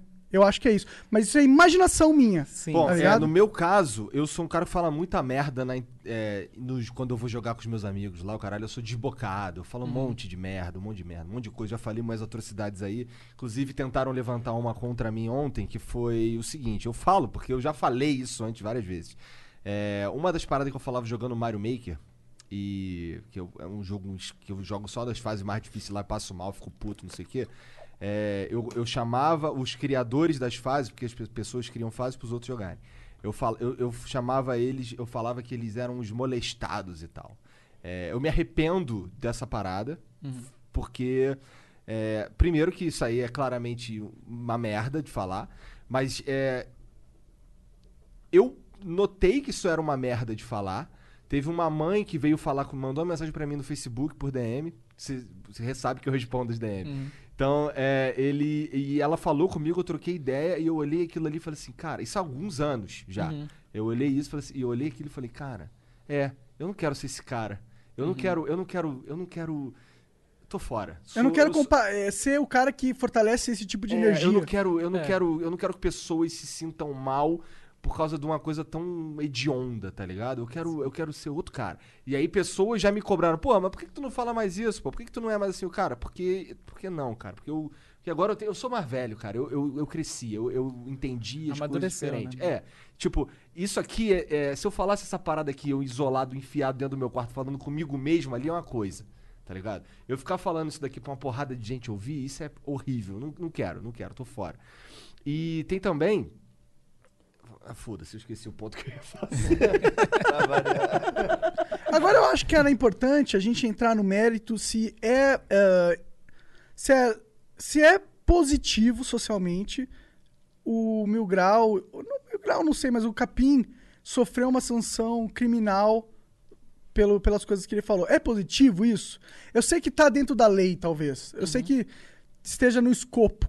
Mas será que é, é isso que a gente. É, é uma mensagem que a gente tem que passar pra todo mundo? Falou merda, é, vai ser o peso da sociedade e tu vai ser preso. Eu não, eu não gosto do Diego ser preso por falar merda. Tá ligado? A não ser que o cara tenha falado merda, criado um grupo que sai pra bater em preto aí, que quer a supremacia branca. Aí tudo bem, aí prende esse filho da puta. Aí, mas o cara que cometeu um erro, falou uma merda, vai prender o cara por dois a cinco anos? Eu, pessoalmente, não concordo com isso. Eu acho que o Estado devia ficar fora dessa discussão. Eu acho que é uma discussão social, tá ligado? E eu acho que nós provamos que a sociedade, hoje em dia, tem muitos mecanismos pra punir atitudes racistas, tá? até mais forte que talvez legalmente, cara. Se for para pensar o dinheiro que nego perde porque comete uma atitude racista, é, é muita grana, mano. O Cossielo deve ter perdido na casa de cinco dígitos, no mínimo, tá ligado? E se ele levasse um processo, não sei se ia ser tão grande o, o, a- o dano. Então existe, uma, existe um contraponto social ao racismo muito forte e eu acho que a gente não precisa ter um contraponto estatal. Essa é a minha visão. Nesse caso, Uhum. É, eu enxergo da seguinte maneira, né? Quando, é, quando você fala, né, que uma coisa é o cara falando merda, outra coisa são os caras que fazem um grupo pra ir lá e, e- e bater em pessoas na rua tal, a gente parece que tá falando de coisas diferentes, mas a gente tá falando de coisas que se ligam, né? É, quando você chega num grupo de pessoas que você não conhece, se você chega numa roda de pessoas que não conhece e você não sabe como aquelas pessoas pensam, você não vai, você, por mais que você tenha esse pensamento, você não vai chegar e falar, e aí, gente, quem aqui é racista? Sabe? Tipo, quem, quem aqui gosta de bater em preto, sabe? Você não Já vai chega fazer contando isso. a piadinha de, de, de É, preto e tal. Você tem um certo cuidado. Agora, na internet, você criou espaços seguros para que essas pessoas se reúnam. Não só pessoas é, que querem pregar discurso de ódio contra pessoas pretas, mas também nazistas, também pedófilos, também é, todos os tipos de, de- de discursos de ódio, né? homofóbicos. é, você criou espaços seguros para essas pessoas. Né? O YouTube é muito criticado por isso, né? Porque criou espaços seguros abrangentes. Porque eles sempre. Eu, sempre houveram espaços seguros para esse tipo de pensamento. Sim, mas não que, que eram propelentes. Digamos assim, eles eram espaços seguros para quem já estava procurando aquilo. Eles não expandiam, né? A não ser que as pessoas procurassem. Eles Agora- expandiam. Não, expandiam porque as pessoas iam atrás e procuravam aqueles espaços. Claro. Agora, uma coisa é quando você tem é, plataformas que às vezes, é, enfim, conteúdos monetizados. Hoje o YouTube mudou algumas das políticas, mas por muito tempo monetizava conteúdos, indicava conteúdos que estavam pregando mensagens completamente absurdas Até terrorismo, gente matando, É, decapitando pessoas. Exatamente. Então aí você tem uma responsabilidade, porque você está partindo de um discurso, quando você fala esse tipo de discurso, você atrai e junta pessoas e, e empodera essas pessoas. Empodera para que elas pratiquem os atos que depois vão ser consubstancial, ou seja, vão ser realmente. é, vão se tornar agressões, vão se tornar mortes, vão se tornar, é, enfim, atos concretos, né? Então, é, esse é o motivo pelo qual o discurso de ódio é impedido. Né? Por que, que você tem uma, uma é, punição tão grande, como você falou, dois a cinco anos, para o discurso de ódio e você não tem uma punição para quem faz blackface? Porque é, é visto de uma maneira muito mais grave a propagação disso, porque isso torna a sociedade como um todo mais receptiva a esse tipo de coisa. E isso é muito complicado, porque quanto mais receptiva a sociedade é, mais você vai ter gente é, sabendo que aquela, aquele ato dela não é tão condenável. Olha quanta gente pensa assim, olha quanta gente ri do que eu falo, como ele fala. Ó, mas eu fiz essa piada, olha quanta gente riu. Mas espera aí, né? Talvez antes essas pessoas não seriam ninguém. Ok, mas o seu contraponto aqui é que, é, dados é, atitudes errôneas como essa, é necessário um contrapeso. Cê- Eu acho que Ah, eu seria um concordo. contrapeso mais pesado. Você acha, que é, acha que é necessário um contrapeso é, cerceativo de liberdade nesse caso, porque existe uma diferença entre você cometer um erro, tá ligado? Em você ter tido atitudes esporádicas de discurso de ódio e você ter uma organização que é voltada a esse propósito, tá ligado? De você é, você cria grupos que querem aumentar pessoas, que querem praticar violência, que querem fomentar esse discurso. Eu, eu, eu, eu não acredito que era isso que os caras estavam fazendo, tá ligado? Eu não acredito que era, aquilo era, uma, era um propósito de fomentar a supremacia branca e de, de fomentar eh, o racismo. Eu não acho que esse era o propósito principal dos caras, tá ligado? Mas criou uma comunidade que é receptiva a isso, né? Tanto eu acho que, eles foram chat- permissivos. É, tanto- Eles foram permissivos pra caralho e até é, naquela coisa que eu falei, naquela vontade de agregar mais público, eles incentivaram. Eu acho que eles foram coniventes. É, eu, o que eu quero dizer assim, como eu, como eu disse, por exemplo, na denúncia eu falo de crimes que foram cometidos por eles e crimes que foram cometidos por pessoas que estavam acompanhando as lives. É, essas pessoas que estão lá é, falaram coisas até mais pesadas do que o que eles falaram. Tem gente que falou, preto não é gente, tem outro que falou, é, preto devia Volta morrer. pra senzala volta para senzala. É, esse tipo de discurso, eles se sentiram à vontade para falar ali. Então, o ambiente que eles criaram com o discurso deles propiciou a prática de outros crimes. É isso que eu estou falando. É, é, propagar esse tipo de discurso, ainda que não seja a intenção deles de criar é, e de difundir a prática de outros crimes e de, e de criar uma organização para as pessoas baterem na rua, é, isso na prática causou outras. Tanto que você teve outras pessoas praticando atos mais graves ainda de racismo num ambiente que foi criado e, e, e as pessoas só se sentiram à vontade para isso por responsabilidade deles. Eu entendo, eu entendo, mas esse, esse é o argumento de que eles fizeram merda. Eu concordo com você. Sim. Mas o, o problema é que, por exemplo, a Os gente caras não. perderam tudo. Os caras, eles estavam ontem fazendo piada aí e caiu igualzinho o canal. Tá ligado? Uhum. Eles se fuderam. Eles perderam mil e sei lá quantos assinantes, perderam fonte de renda. Cara... Não, os caras foram, tipo, eles estavam aqui, eles foram, eles zeraram o score dos caras, colocaram ele no patamar zero. Qualquer coisa, estão começando, tipo, eles têm uma audiência enorme que sabe que eles existem, mas grande parcela da sua audiência tem uma opinião negativa pra eles. Isso também é uma desvantagem enorme. Sim. Então eles não estão numa posição de porra, tá ligado? Ah, Agora sim, comece... tô bem. Uhum. Tô bem na corrida, na frente da corrida. Não, eles estão fudidos, tá ligado? E aí você vai pôr os caras preso, tá ligado? Você acha, acha que tem que prender o Mil Grau? Ele, ele é um- uma ameaça à sociedade tão grande que a gente tem que deixar ele preso por três anos. Eu não consigo pensar isso. Olha, a questão é a seguinte: na verdade, quando a gente fala de uma pena de 2 a 5 anos de reclusão, é, fica parecendo isso, que ele vai ficar preso de 2 a 5 anos.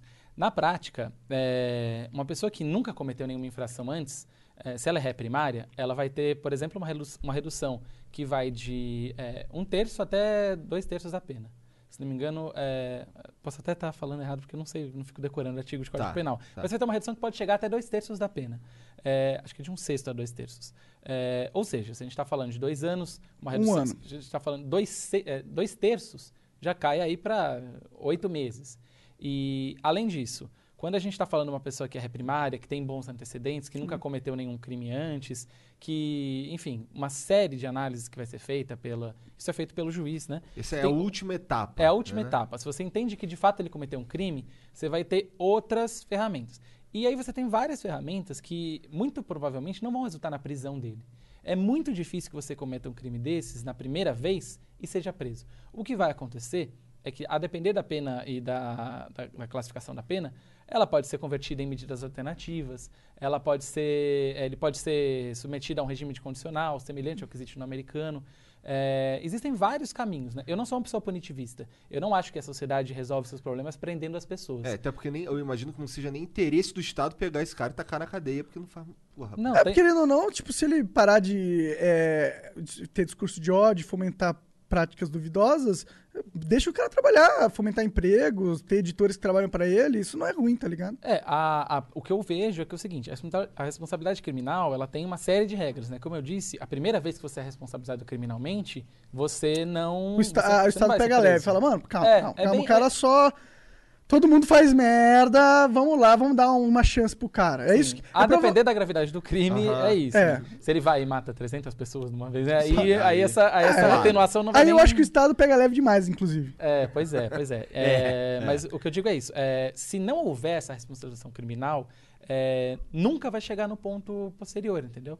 Se a pessoa, na primeira vez que ela faz esse tipo de coisa, ou na primeira vez que é pega ou processada fazendo esse tipo de coisa, se, se ela não nunca enfrenta essa responsabilização, ela nunca vai ter. Então ela pode fazer uma, duas, três, cinco, dez, quinze, vinte. Faz sentido. Isso não é uma coisa reiterada. Por isso que eu, que eu enxergo que é, é importante que as pessoas tenham é, ciência da consequência dos seus atos. E acho que a consequência de um processo criminal, ela é, é muito pesada e ela inibe também a... Claro, mas aí eu argumento novamente que já houve. E O que você está argumentando aqui, pra mim, o que eu pelo menos eu ob- observo, é que você falou, existe a necessidade da gente falar assim, isso foi errado. Agora, o seu argumento, na minha opinião, é que existe uma necessidade que o Estado faça isso. Por quê? Porque tem casos em que a gente a gente está falando aqui de um caso em que a pessoa foi de fato execrada e perdeu tudo que tinha e tal. Mas em, muitas outros, em muitos outros casos, não vai ser esse o caso. Pode ser que a pessoa não perca nada. Pode ser que a pessoa eh, não tenha nada a perder. Pode É. ser que a pessoa seja um perfil de Twitter e ela chegue no Twitter e fique postando eh, morte aos pretos, morte aos pretos. Todo dia ela não, não tem uma audiência, não tem nada a perder, mas ela está em rede pública eh, faz- praticando um discurso de ódio. Se você não tem a, a, a, a o a Estado como criminal, ferramenta punitiva. é, a sociedade pode ser que ela não, não, não esteja interessada naquela, na, na punição daquela pessoa. Então, basicamente, a gente tá falando que o Xbox Mil Grau se fudeu muito, principalmente porque ele era influente nos meios dele. Então ele. É, a responsabilidade social que ele sofre é proporcional à, à- à relevância social que ele tem. Aham. Se ele é uma pessoa que tinha contratos, que tinha uma audiência, que tinha é, patrocínios, que tinha um canal por trás que apoiava, é, e ele perdeu tudo isso por ser racista, isso ele só perdeu porque ele tinha. Sim. Então, a responsabilidade social é calculada dessa maneira. Ela é de acordo com, com a sua relevância social, com a sua, o seu impacto. Com certeza, mas ao mesmo tempo a gente pode argumentar que o, a, o impacto do, do erro dele é muito maior também por essa relevância social dele. Também, exatamente. E o impacto, inclusive criminal, também é maior. Tanto que eu falei, a pena ela é, tem um espaço. Por isso que eu acho que, por exemplo, o cara que tem uma barraquinha de churros, mano, ele posta no Twitter, ah, eu não gosto de preto, tá ligado? Eu não acho que a gente tem que pegar o Estado e prender o cara três, três anos. Uhum. Deixa o cara falar, eu não gosto de preto. Então, ele vai falar a primeira vez, provavelmente não vai ser preso, não é isso? É, e daí ele fala outro. Daí, fala quando ele outro, falar fala de novo, aí, porra, irmão, de novo, cara. Mas será que ele não pode pra sempre falar ele que ele não gosta de preto? Porque a gente não, a gente não, não admitiu que o racista ele tem liberdade de expressão. Tipo, por exemplo, você é advogado, certo? Então você tem a capacidade de me explicar melhor como funciona nos Estados Unidos, que eles permitem o, pe- membros do KKK, que é um, um grupo racista, né? Eu acho que é um dos grupos Mais racistas racistas, mais mais famosos do mundo. E os caras são. eh, eles podem pegar e fazer um- uma marcha racista, propagando ideais de supremacia branca, e eles estão dentro do direito deles, dentro da liberdade de expressão, de acordo com a Constituição americana e, e o consenso social deles. Por que, que aqui tem que ser diferente? Né? Olha, é, bom, eu não, não, não, me sinto capaz de opinar sobre o, sobre o que acontece no cenário americano, porque de fato eu não conheço suficientemente para dar uma opinião é, embasada né, sobre a legislação americana, sobre a legislação de cada estado, sobre a própria Constituição. Mas o que, quando a gente fala de, do discurso racista aqui, é, e a gente fala de liberdade de expressão, é muito importante isso. É, existe a liberdade de expressão e ela tem um limite, como todos os direitos. É, nenhum direito é absoluto. Né? Isso, é, isso é claro. Se você pega isso em todos os aspectos. Você pega a coisa mais básica, sei lá, ah, direito de propriedade. Você tem uma casa ali na- no seu terreno e você tem um vizinho. Se você quiser construir o que você quiser na sua casa, você pode. Se você quiser subir um muro 40 metros de altura para não ter luz na casa do seu vizinho, você não pode. Isso é- não prevê, o Código Civil proíbe isso. Isso a gente está falando de uma, de uma esfera civil. Se a gente está falando de, de, de direitos, a gente tem limites, sempre. E o limite à liberdade de expressão é a partir do momento em que ela endossa esse tipo de discurso, que, em última medida, resulta em mortes de pessoas. Será que é realmente o limite aí? Será que é? Será que a gente. Porque se você fala que alguém não pode falar que é racista, With the new Chevy Silverado, you might be driving in this. But with the Silverado's redesigned interior and large infotainment screens, it'll feel more like this. Introducing the new 2022 Chevy Silverado. Find new upgrades, find new roads. Chevrolet. você tá. Você tá literalmente acabando com a liberdade de expressão do cara. Porque você falou que é ok Não, ele o cara pode- ter um pensamento racista. Mas não é ok ele falar que ele tem? Não é o que ele expressar esse pensamento. Por quê? Eu não Porque- acho. Aí eu acho que, puta, aí essa, é- essa é a questão, na real. Uhum. Não é ok ele expressar esse pensamento? Eu enxergo que não. Na verdade, eu tô falando Eu acho não só a minha opinião pessoal, incrível. Como que a gente não pode deixar o cara expressar o que ele pensa? porque esse- essa expressão do que ele pensa, ela leva a, a- a cenários de violência. A gente tá vendo isso. Não necessariamente. Não necessariamente individualmente, mas É. coletivamente, sim. Mas tudo bem, mas aqui a gente não tá analisando o caso coletivamente, a gente tá analisando o caso individualmente. Mas como a gente fala de sociedade, a gente fala de uma sociedade coletiva. Pô, A mas você tá gente- falando que o cara que, que é racista não pode chegar e falar, puta, eu sou racista. Não, ele pode falar, ele pode afirmar o seguinte: eu sou racista. Ele não pode chegar e afirmar, olha, eu acho que preto é pior, é pior que branco, eu acho Não que. pode? Não pode. Por que não? de- porque isso é discurso de ódio. Aí deixa ele falar, mano. Eu acho que é a liberdade do cara. E, mano, a partir do cara fala, eu não gosto de preto, o que, que você acha que a sociedade vai fazer? Depende. Ah, de- tipo, não, é que, mano, é muito perigoso a gente pegar e falar, mano, você. Monark, fala pra mim o que, que você vai fazer Hum. quando você vê, se, por exemplo, se aquele cara ali fala assim, cara, não gosto de preto. Falei, mano, tu é um otário, um babaca, tá ligado? Por que que tu não gosta de preto? Vou tentar entender, tentar convencer ele que é uma... Vou tentar apontar as falhas lógicas no pensamento dele. E agora, se ele nunca tem essa oportunidade, como que eu vou ter oportunidade de falar com o cara e convencer ele que ele tá errado? Mas você não precisa saber que ele é pra falar isso. Justamente por isso, Mas como que eu vou conversar com ele se eu não sei que ele é? conversando que com todos. Não. Não dá pra você... Você- Às vezes você tem que conversar com o cara, mano. Não, Sim, também. Cê- não, do cê- ponto de vista Você pessoal. tá realmente, Monark, eh, você tá realmente falando que existem coisas que a gente. eh, pensamentos que a gente deve, pela lei, proibir de qualquer ser humano expressar em qualquer situação? De expressar, sim. A meu ver, sim. Puta, mano. É, é, isso pra mim é, uma, é um resguardo da sociedade como um todo. Se você não. Se você permite esse Isso aí é autoritarismo ao pensamento- extremo. Isso aí é fascismo, na minha opinião. Tá, mas então você está dizendo que é, se você enxerga isso como fascismo, é uma visão sua, você está enxergando que todas as sociedades ocidentais, tirando os Estados Unidos, que é o único país em que tem essa liberdade absoluta de expressão, Uhum. seriam países fascistas. Não, eu tô dizendo que a, a liberdade de expressão dos Estados Unidos, até agora, de todos os países que têm leis nesse sentido, é a que é mais acerta. Eu não tô falando, eu não falando que eles, os países são é, fascistas necessariamente, mas ao mesmo tempo eu tô falando que parte do conceito deles de liberdade de expressão tem traços fascistas sim. Então, tudo bem você ter essa opinião, só que ela, mundialmente, ela não é a opinião predominante. Mundialmente a países- escravidão era permitido durante um Sim. tempo. Sim, isso é bom? Não. Assim como não é bom você cercear o cara de falar o que ele pensa. Não, mas aí a gente está partindo para uma generalização que não faz sentido, Por Monark. quê? Assim, porque a gente está falando de coisas completamente diferentes. Quando a gente está falando... Não é liberdade? A liberdade de expressão, ela não está sendo cerceada por uma vontade autoritária de, ah, não, não quero que as pessoas pensem assim. Hum. Ela está sendo cerceada para defender outros direitos. Mas você tem direito a de, a de não ser ofendido? Você tem o direito de não ter a violência contra você. Mas isso não é violência o cara falar que não gosta de você, Mas não gosta da tua torna, raça. Mas se torna. Se torna, mas aí a gente pune quando se tornar quem, quem tornou, quem fez a violência. Ou se você, por exemplo, tem esse discurso de uma forma organizada pra propagar violência. Já está previsto na lei. Aí você pune. Mas você não pune o cara só porque ele pensa e falou isso. É, a verdade, a gente está tentando chegar por outro aspecto. Eu, eu- eu vejo uma coisa antes. Quando a gente fala de liberdade de expressão, a gente, em vez de definir os limites da liberdade de expressão, para mim, eu enxergo o conteúdo da liberdade de expressão. O que, que é a liberdade de expressão? É você poder se expressar, você ter a liberdade de expressar os seus pensamentos na medida de que eles Você são concorde aceitos com legi- Não. Na medida do que é legítimo. Agora, a partir do, você não tem o direito de ofender. Não? Você não tem o não tem o de- direito de ofender? Não nesse sentido. Se você ofender, você vai ter consequências. Se você Tudo se bem. chego e bem, e falo tem alguém, consequências. E você Se ofender a mulher de um cara, ele vai dar um soco na cara. Você tem consequências criminais. O Estado não vai chegar e colocar uma mordaça na sua boca e vai falar: não, você não pode falar que você odeia preto. Ele você pode falar que você odeia preto. Se você quiser agora, aqui ao vivo, falar que odeia preto, não é o seu caso, mas se alguém estivesse aqui e quisesse falar isso, poderia. O que acontecenia? Ele tem uma, uma consequência. Aí você acha que ele deveria é? ser preso. A consequência é uma que a lei prevê para isso, que é reclusão de 2 a 5 anos. Se ele falar pela primeira vez, como eu disse, o que vai acontecer? Ele não vai ser preso, Uhum. muito provavelmente. Se ele falar pela segunda, terceira, quarta, quinta vez, provavelmente vai. É, então eu, eu acho que realmente eu tenho uma discordância com a lei brasileira. Eu acho Pode que. ser. Eu acho e que europeia, e de outros países. Com certeza, eu e tenho mesmo. Total, eu é. tenho mesmo. Eu acho que a lei americana é a que acerta, Uhum. tá ligado?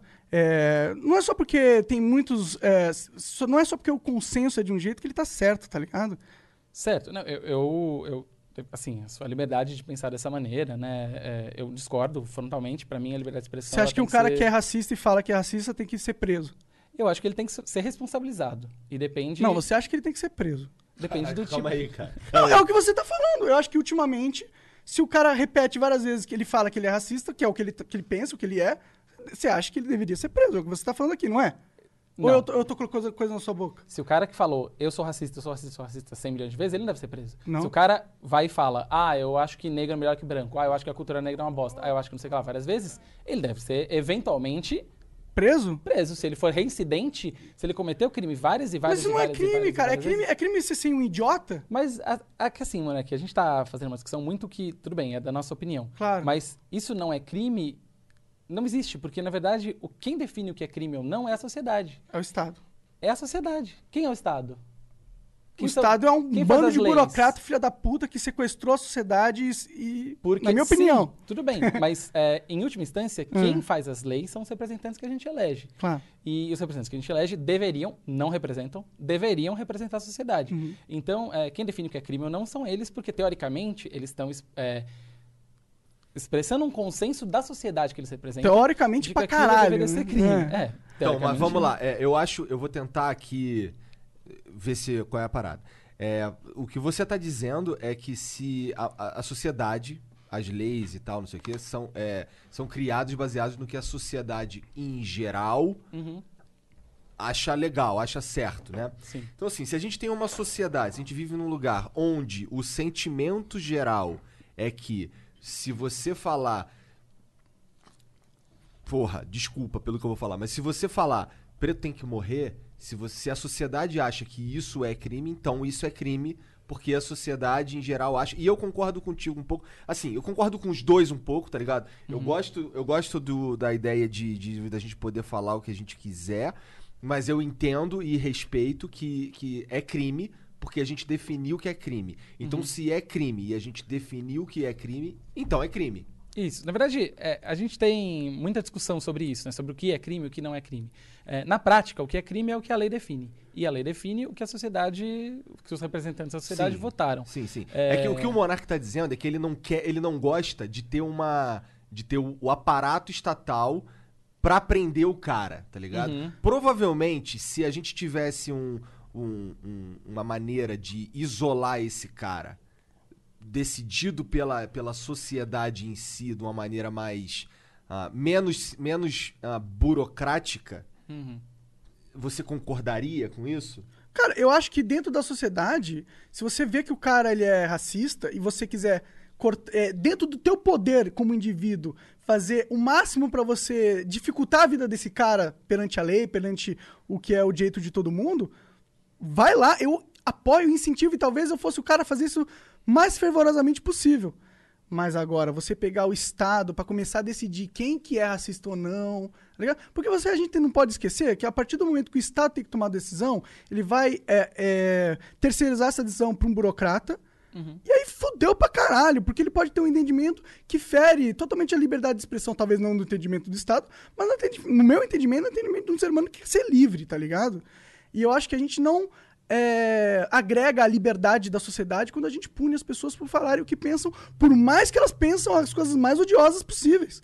Eu acho que faz parte de uma sociedade madura a gente criar um ambiente onde as pessoas que têm um pensamento merda e são idiotas têm a segurança e a liberdade de expor elas sem ser é, criminalmente processadas ou se, é, desde que elas não estejam realmente causando um mal a alguém diretamente. Entendeu? Porque se você falar, ah, você indiretamente pode ter causado um mal porque você aumentou, você fomentou esse tipo de pensamento, esse pensamento já na história da humanidade causou muitas atrocidades, aí você tá, porra, você tá colocando uma, uma, é, uma, uma consequência totalmente indireta à ação do cara, é, usando todo o contexto social, mas você tá extrapolando aí, porque você tá pegando uma coisa que o cara tava no direito dele de fazer, mas porque todo mundo acha isso ruim, você tá ach- é, você você não, mas a, a lei, o Estado tá se achando no direito de usar a força pra calar esse cara, só porque todo mundo acha que ele tá falando merda. O que eu tô falando é, foda-se que todo mundo acha que ele tá falando merda. Todo mundo tem direito de falar merda, desde que essa merda não tenha consequência ou, in- ou intenção direta de ferir alguém, tá ligado? Se você falou uma merda no sentido Você vai lá no, no, no, no cinema e grita: Fogo! Fogo! Fogo! É meu ouvido, cara. Desculpa. Isso, isso não é liberdade de expressão, tá ligado? Você tá é, usando a sua voz é, para causar uma, uma situação que é criminal. Você tá é, mentindo para todo mundo, você tá causando um dano à propriedade ali, porque todo mundo vai sair, vai sair os alarmes. Isso é crime, isso não é liberdade de expressão. Agora, você chegar e falar na sua casa ou na sua rede pessoal, se você não é um super influenciador, falar, cara, eu não gosto de, de preto, tá ligado? Eu acho que preto é isso, é isso e isso, por causa disso, disso e disso. Tipo, você é racista? Com certeza. Você é um otário? Com certeza. Você é um babaca? Com certeza. Agora, o Estado vai pegar e colocar você na cadeia porque você pensa e fala isso? Eu não, não É. consigo pensar dessa forma. O que, o que, acho que, o que, pelo que você está me falando, mano, é que o que eu entendo que para você é, é o, é o principal aspecto chave disso, é que você não enxerga que esses, é, que esse tipo de discurso vindo de uma pessoa que está falando não causa um mal direto a alguém, A alguém. né? Isso eu acho que é uma discussão que é muito melhor vocês terem amanhã com, os, com o Ale Santos e com o professor Paulo Cruz, porque diz aí da dimensão do discurso, né? O poder do discurso de ódio na formação das sociedades racistas é, e dos movimentos racistas. É, então, acho que isso é uma coisa que eu também acho que vocês vão poder discutir melhor amanhã. É, eu, nesse ponto aí eu discordo um pouco dele, porque eu acho, eu acho que quando eu- se eu ficar gritando, no meu caso, vamos lá, se eu, se eu não tivesse, se eu fosse um cara random na internet e eu ficasse gritando essas porra aí, eu posso acabar criando a comunidade que o Xbox Mil Grau criou. Mas aí, aí a partir do momento que você não é mais um cara random. Você virou o líder de um, um grupo racista. E se esse grupo racista Mas isso é tiver. potencial pra todo mundo, porra. Oi? Todo mundo tem esse potencial Claro. de se tornar o líder. Claro, claro. Pô, então o cara tem que ser pu- punido, cara. antes dele se tornar, ele vai ser punido antes dele cometer o crime? Antes dele virar um líder de seita, ele vai, se, ele vai ser Quando punido? ele faz isso, Não, não. ele se torna um, um líder de. Eu de sei, mas o seita. problema tá nele ser um líder de seita e essa seita ter comportamentos criminosos racistas. Esse é o problema. Agora, ele ser um maluco falando no vento os pensamentos racistas dele não é um problema, na minha opinião. É um direito que todo ser humano devia ter e faz parte de algo que fortalece a, a- a sociedade, na minha opinião. Tá bom, vamos falar disso amanhã então, com a lei. Perfeito, perfeito. É que, é que eu precisava. Desculpa se eu fui Não, não. é, incisivo, é que eu, eu precisava dar esse contraponto, porque esse é um assunto muito caro pro meu coração, tá ligado? Eu entendo. É, eu só queria. chorar lá. Quer lencinho? Me emocionou ali, cara. Falando um aspecto prático, tá, Manek, sobre isso, é, quando a gente fala que qualquer um que fizer isso, que o pipoqueiro, que a pessoa que foi no Twitter e falou, isso vai acontecer, é, na prática, o que acontece é que esses casos não são sequer denunciados. A polícia sequer chega a saber desses casos.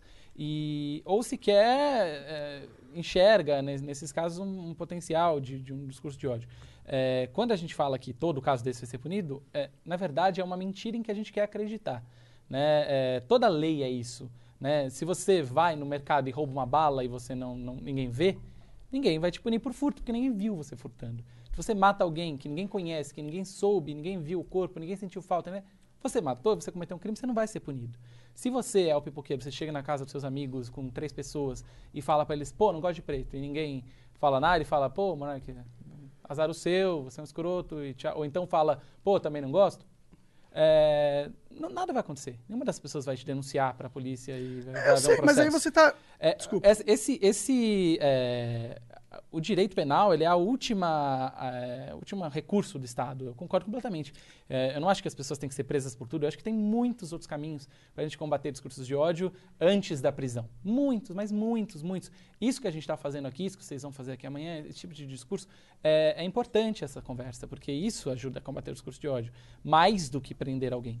Só que a questão de você prender alguém são, são dois fatores. É, um deles é de, de intimidação. Isso é um fator. O Estado tem esse poder de intimidação. É, ele exerce esse poder. E, e as leis têm também esse fator, as leis penais. É, e o fator de, de punição.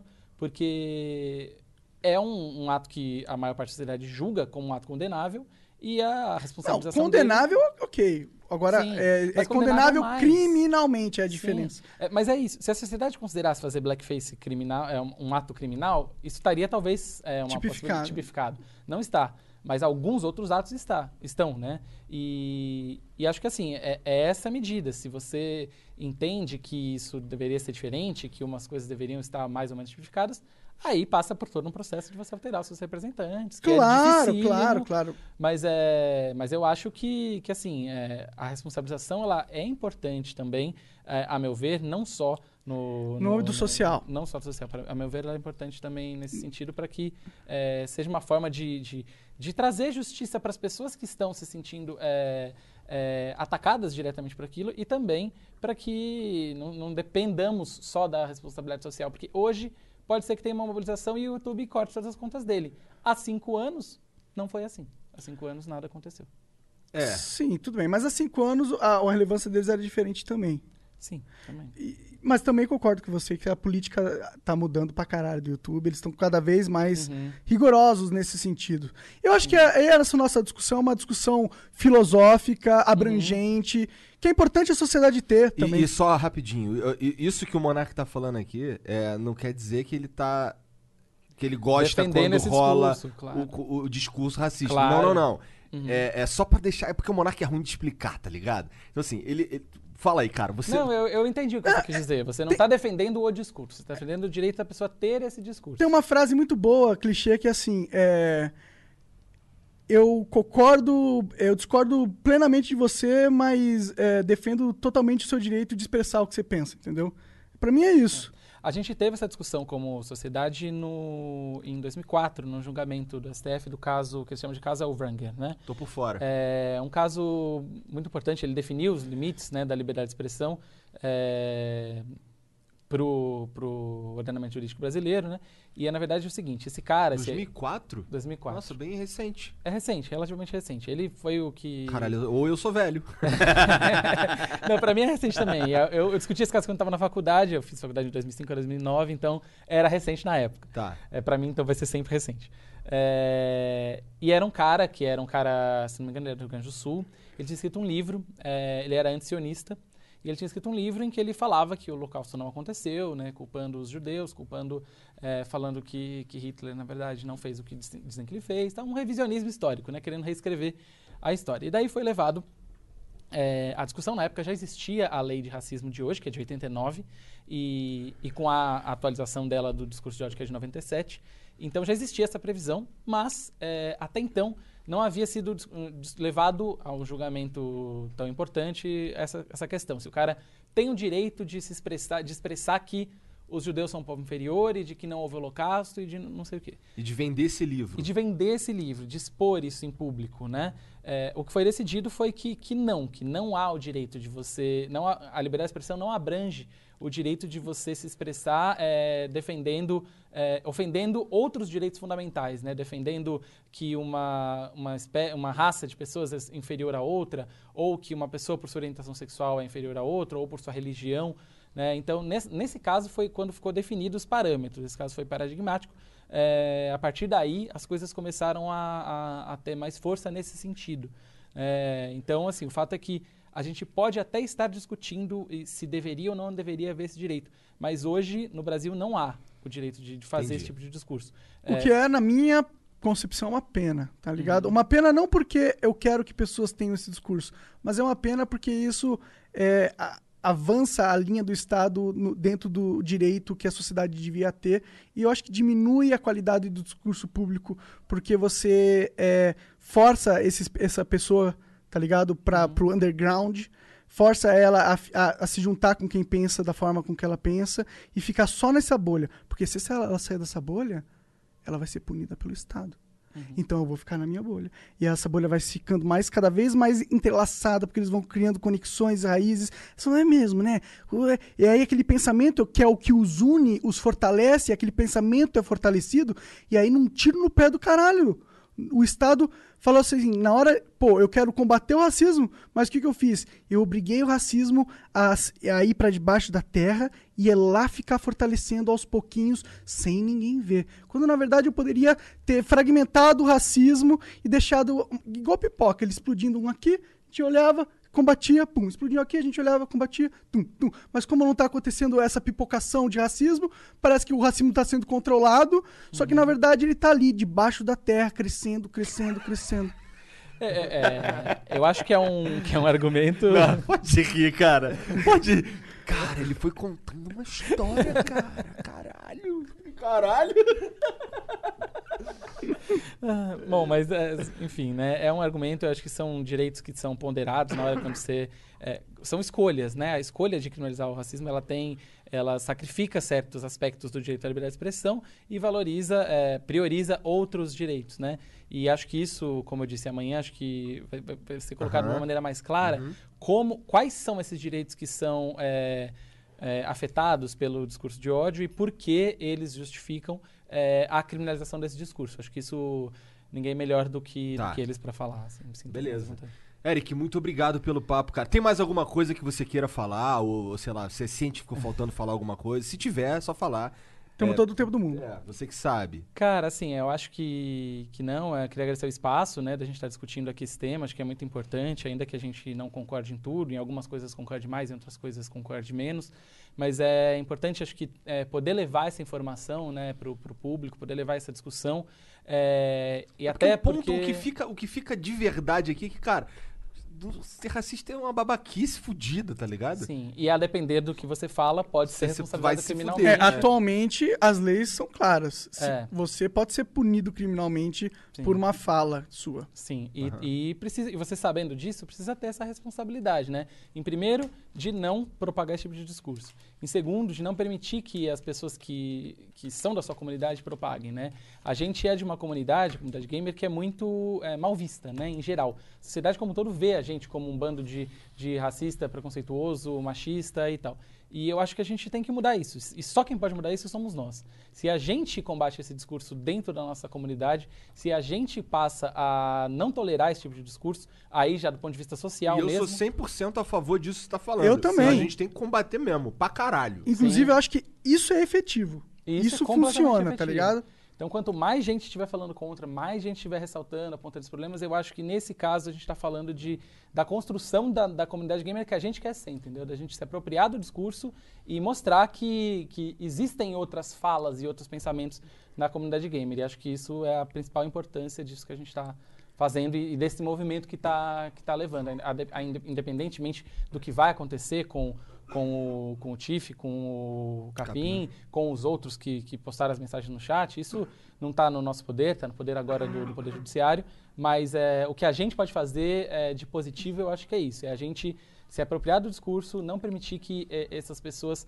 eh, falem por nós, né? Já que a gente é parte dessa comunidade. Não se apropriar do discurso. Não, não, mas, é tomar mas o nosso lugar também. Não- se não apropriar permitir do seu eles- lugar no É, discurso. exato, Perfeito, exato. perfeito. Não permitir que eles eh, dominem, né? o discurso. O discurso. Lutar pelo discurso. A gente, Uhum. a gente como se, é, se a, Como como se fosse se a a maioria. maioria Uhum. racista. Exato. Isso, não podemos exato. ser a minoria silenciosa, né? A Exatamente. maioria silenciosa, aliás. Exato. É, cara, você falou que tem um podcast. É, qual é o URL dele? Linka pra sim, gente. cara, sim, é o Overkill Podcast, né? O site é overkill.com.br. É, a gente fala bastante de, justamente de assuntos como a gente está falando aqui, um pouco de games e política, né? A gente já aborda esses temas, há- há- esses temas há algum tempo. Ultimamente a gente tem focado em temas é, relacionados a isso. Então, é, para quem quiser conhecer, é overkill.com.br. Dá pra encontrar no Spotify. Dá para encontrar no Spotify, tá no Spotify, pode seguir lá também no Twitter, arroba Overkill Podcast. A gente sempre está divulgando os episódios aí com temas... Duvido o Joãozão colocar esses links na Já descrição. tá tudo, cara. Se não tá pra você, dá F5 que tá. Maravilha. Tem alguma coisa aí pra gente ler aqui, Jean? Tem bastante. Tá Tem? tudo no Então vamos lá. Eu vou pegar meu celular, cara. Tá, eu vou rapidinho. começando aqui enquanto você faz isso. Caralho, foi rápido. Foi rápido, briguinho. É, vamos lá. Bom, vamos lá. O Vodka mandou 20 reais e falou: muito complicado passar uma ID pra ver se o jornalista jogou. Realmente. Cara, é, posso comentar essa? É, esse lance do. Esse daí ele tá falando especificamente da Bruna. né? E, cara, é o seguinte: a gente tem um monte de fatores aí que são, na minha opinião, relevantes nesse, nesse ponto. Que é, por exemplo, é, eu. Eu tenho umas três contas na, na, na PSN e na, Xbox. Meu irmão, o meu irmão usa a minha conta, porque aí ele não precisa pagar o Game Pass, por exemplo. Tá ligado? Então, assim, e, pô, cara, isso aqui é um argumento de merda. Tá ligado? Ela pode ter jogado na conta da empresa, porra. Ela Inclusive foi o que no- ela alegou e tal, falou. E, e, porra, e assim, cara. É, é- é realmente mais fácil acreditar que a pessoa não jogou a parada? Tá ligado? Foi. Bom, Vamos lá. É o trabalho dela jogar a porra do troço, cara. Você vai de cara dizer que ela não jogou. Não deu nenhum mais- benefício da dúvida. É, né? por mais que tenha. Ah, não, a IGN tem. é, é, já comprou review de não sei aonde. Não, beleza, cara, mas você não tá falando da IGN, você tá falando dela. É, é de primeiro, já começa aí, tá ligado? Porra. Tá, vamos lá, agora sou eu, né? O Rafael Moreno mandou 50 conto. Ontem fui mal interpretado na minha mensagem. Gostaria de me retratar. Disse que os caras do Xbox Mil Grau andam com racista e com isso dá pra concluir que eles aceitam racismo. Minha avó já dizia: diga com quem andas que te direi quem tu és. Valeu, Rafa. É, é, desculpa, talvez eu est- eu estivesse um pouco inflamado ontem. e agora o que você falou aqui faz sentido. Mas, porra, da próxima. Tu, tu, tu monarcou. É, né? escreve direito, Tu né? monarcou, porra. Bom, o Ramon mandou vintão e falou: Mas e as 13 mil horas de gameplay? Refutei. Não, refrutei. refrutei. O Vitor Santos mandou vintão, se possível chamar o Peter Turguniev, Karl Marx Ancap. Caralho? Meio, meio estranho. né? Nossa, não faz nenhum Não- sentido Nenhum essa sentido. porra. A não ser que ele seja um ícone tão grande pro Ancap que nem o Karl Marx foi. É, só se foi. Ah, Karl Marx é, é, Ancap. Se fosse é. só anarquista, tudo bem, isso É. existe. Mas... do jornal Visão, Visão Libertária. Tô falando que o que não faz sentido nenhum é o nome, né? É isso.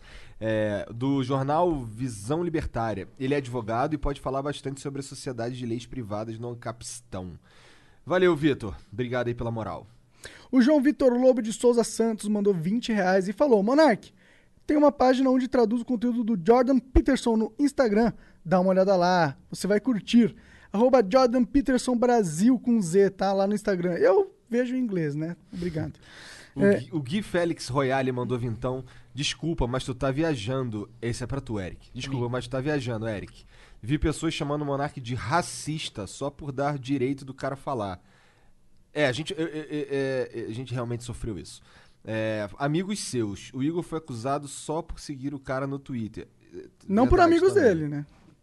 É, não, é, Os amigos ele que seus- tá falando. Amigo seu do Aham. caralho, como que você sabe quais são os É, amigos é, dele? é, é, É, Eu aham. tô falando, a mensagem é pra tu, mas é pra tu responder Sim, aí à sim, vontade, sim, sim, tá? sim. Uhum. Vou ler de novo, inclusive. Desculpa, mas tu tá viajando, Eric. Vi pessoas chamando o Monark de racista só por dar direito do cara falar, amigos seus. O Igor foi acusado só por seguir o cara no Twitter. Isso é fascismo. É, eu acho que a gente tem uma. eu- não sei onde que eu disse isso, ele tá dizendo que eu tô viajando, mas eu não, não disse isso em momento algum. Tanto que estou aqui, né? Se, se eu achasse que vocês são racistas por terem dado espaço para ele, eu não estaria aqui. É, eu discordo de vocês terem dado espaço para ele, eu não teria feito isso, mas é, eu não acho que isso torna vocês racistas, muito pelo contrário. Isso é um. um- uma é, é uma é esticar muito a corda você dizer uma coisa dessa né eu não disse isso em momento algum e, e- e nem acho isso então jamais diria Tá. O João Kleber mandou vintão e falou: a única mil grau responsa é a PlayStation Mil Grau, atual jovem espartano. Já criticou os outros canais como Nando Moura e BRKS Edu, mas sempre com respeito. O cara é exemplo na comunidade. Tu vai ler assim, cara? Ah, eu, eu- é que precisei. né? Do jeito que ele falou. Bom, é, se ele. Bom, ele não tem. Esse, se eu não sei, nunca não conheço o PlayStation Mil Grau, mas ele não tem nenhuma reputação negativa. é, mas eu gosto dessa essência aí de, pô, criticar com respeito. É, também né? gosto, também gosto. Parece sensato. O Rafael Silva Daniel mandou vintão. Eric, o que você acha sobre os crimes contra a honra nesse caso da Mil Grau? Não que eu aprove a atitude, mas difamação é ok se a, fal- se a causa for nobre? É, bom, ele deve estar falando dos crimes contra a honra do Mil Grau. É, né? eu acho que sim. Não, contra o. Mil Grau, eu acho. É, contra É, o Mil Grau, isso, sim. É, bom, não existe é, essa questão. O que ele está falando por difamação, na verdade, ele tá, acho que ele está confundindo com, com calúnia, né? Porque, na verdade, assim, difamação é você atingir a honra objetiva da pessoa falando que ela fez algo desonroso. É, e calúnia é você imputar um crime, né? É, que a Porém, pessoa não porém cometeu. se, se o cara falou que o Tiff foi racista, ele caluniou, porque o Tiff realmente. Você pode falar que ele foi, talvez, é, é, nazista, no máximo, mas racista, não tem ali nada que ele falou que possa estar. você pode falar que ele é racista. Se você falou que ele é racista, você não tá meio difamando o cara? É, eu não. Eu não... O nazista é racista, né? Pior que é verdade, né? É como assim, Porra, no é. máximo nazista. é, porra, tá pior ligado? ainda, caralho. É verdade, é verdade. porra. Mas eu também acho que não dá pra falar que ele é nazista, só porque ele. Eu, Ah, acho, eu acho que assim, a partir do momento que Não ele. sei. defe- é, o, o- quando a gente fala de difamação e de calúnia, a gente tá, é, tem uma possibilidade que é a questão da verdade, né? Se você está falando alguma coisa que ela é plausível é, ou que ela é verdade, você não está difamando a honra da pessoa ou caluniando a pessoa.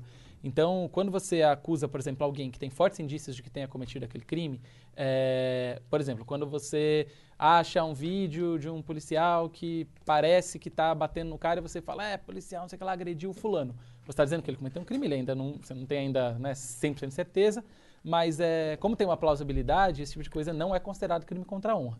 O que ele poderia alegar é, sei lá, alguma injúria, de que chamaram ele de alguma coisa ou outra, mas ele tem total direito também de entrar contra isso no, no judiciário, né? Ele pode, é, ou grau, o TIF, eles podem acionar o judiciário. Esse tipo de ação não depende do Ministério Público, é uma ação privada, eles podem entrar e agredir quem eles, quem eles acham que os difamou. Eu não acho, e como eu disse, quem for acionado por eles nesse tipo de ação pode me contatar, porque eu pretendo defendê-los. Tá, beleza. De graça, né, cara? De graça.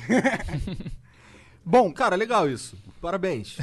Obrigado. Parabéns, É, é o que eu falo. Eu né? acho que é o que é, que é uma postura que se eu tô, é, o que eu penso é o seguinte: se a gente fez parte de uma mobilização grande como essa, a gente tem que continuar, é, tem que pensar no depois, né? Porque na hora de mobilizar todo mundo vai vai fazer um monte de coisa junto, né? Ali e, e eu penso no depois, né? Depois as pessoas vão sofrer as consequências dessa mobilização, não só eles, mas também quem se mobilizou e quem atacou eles, né?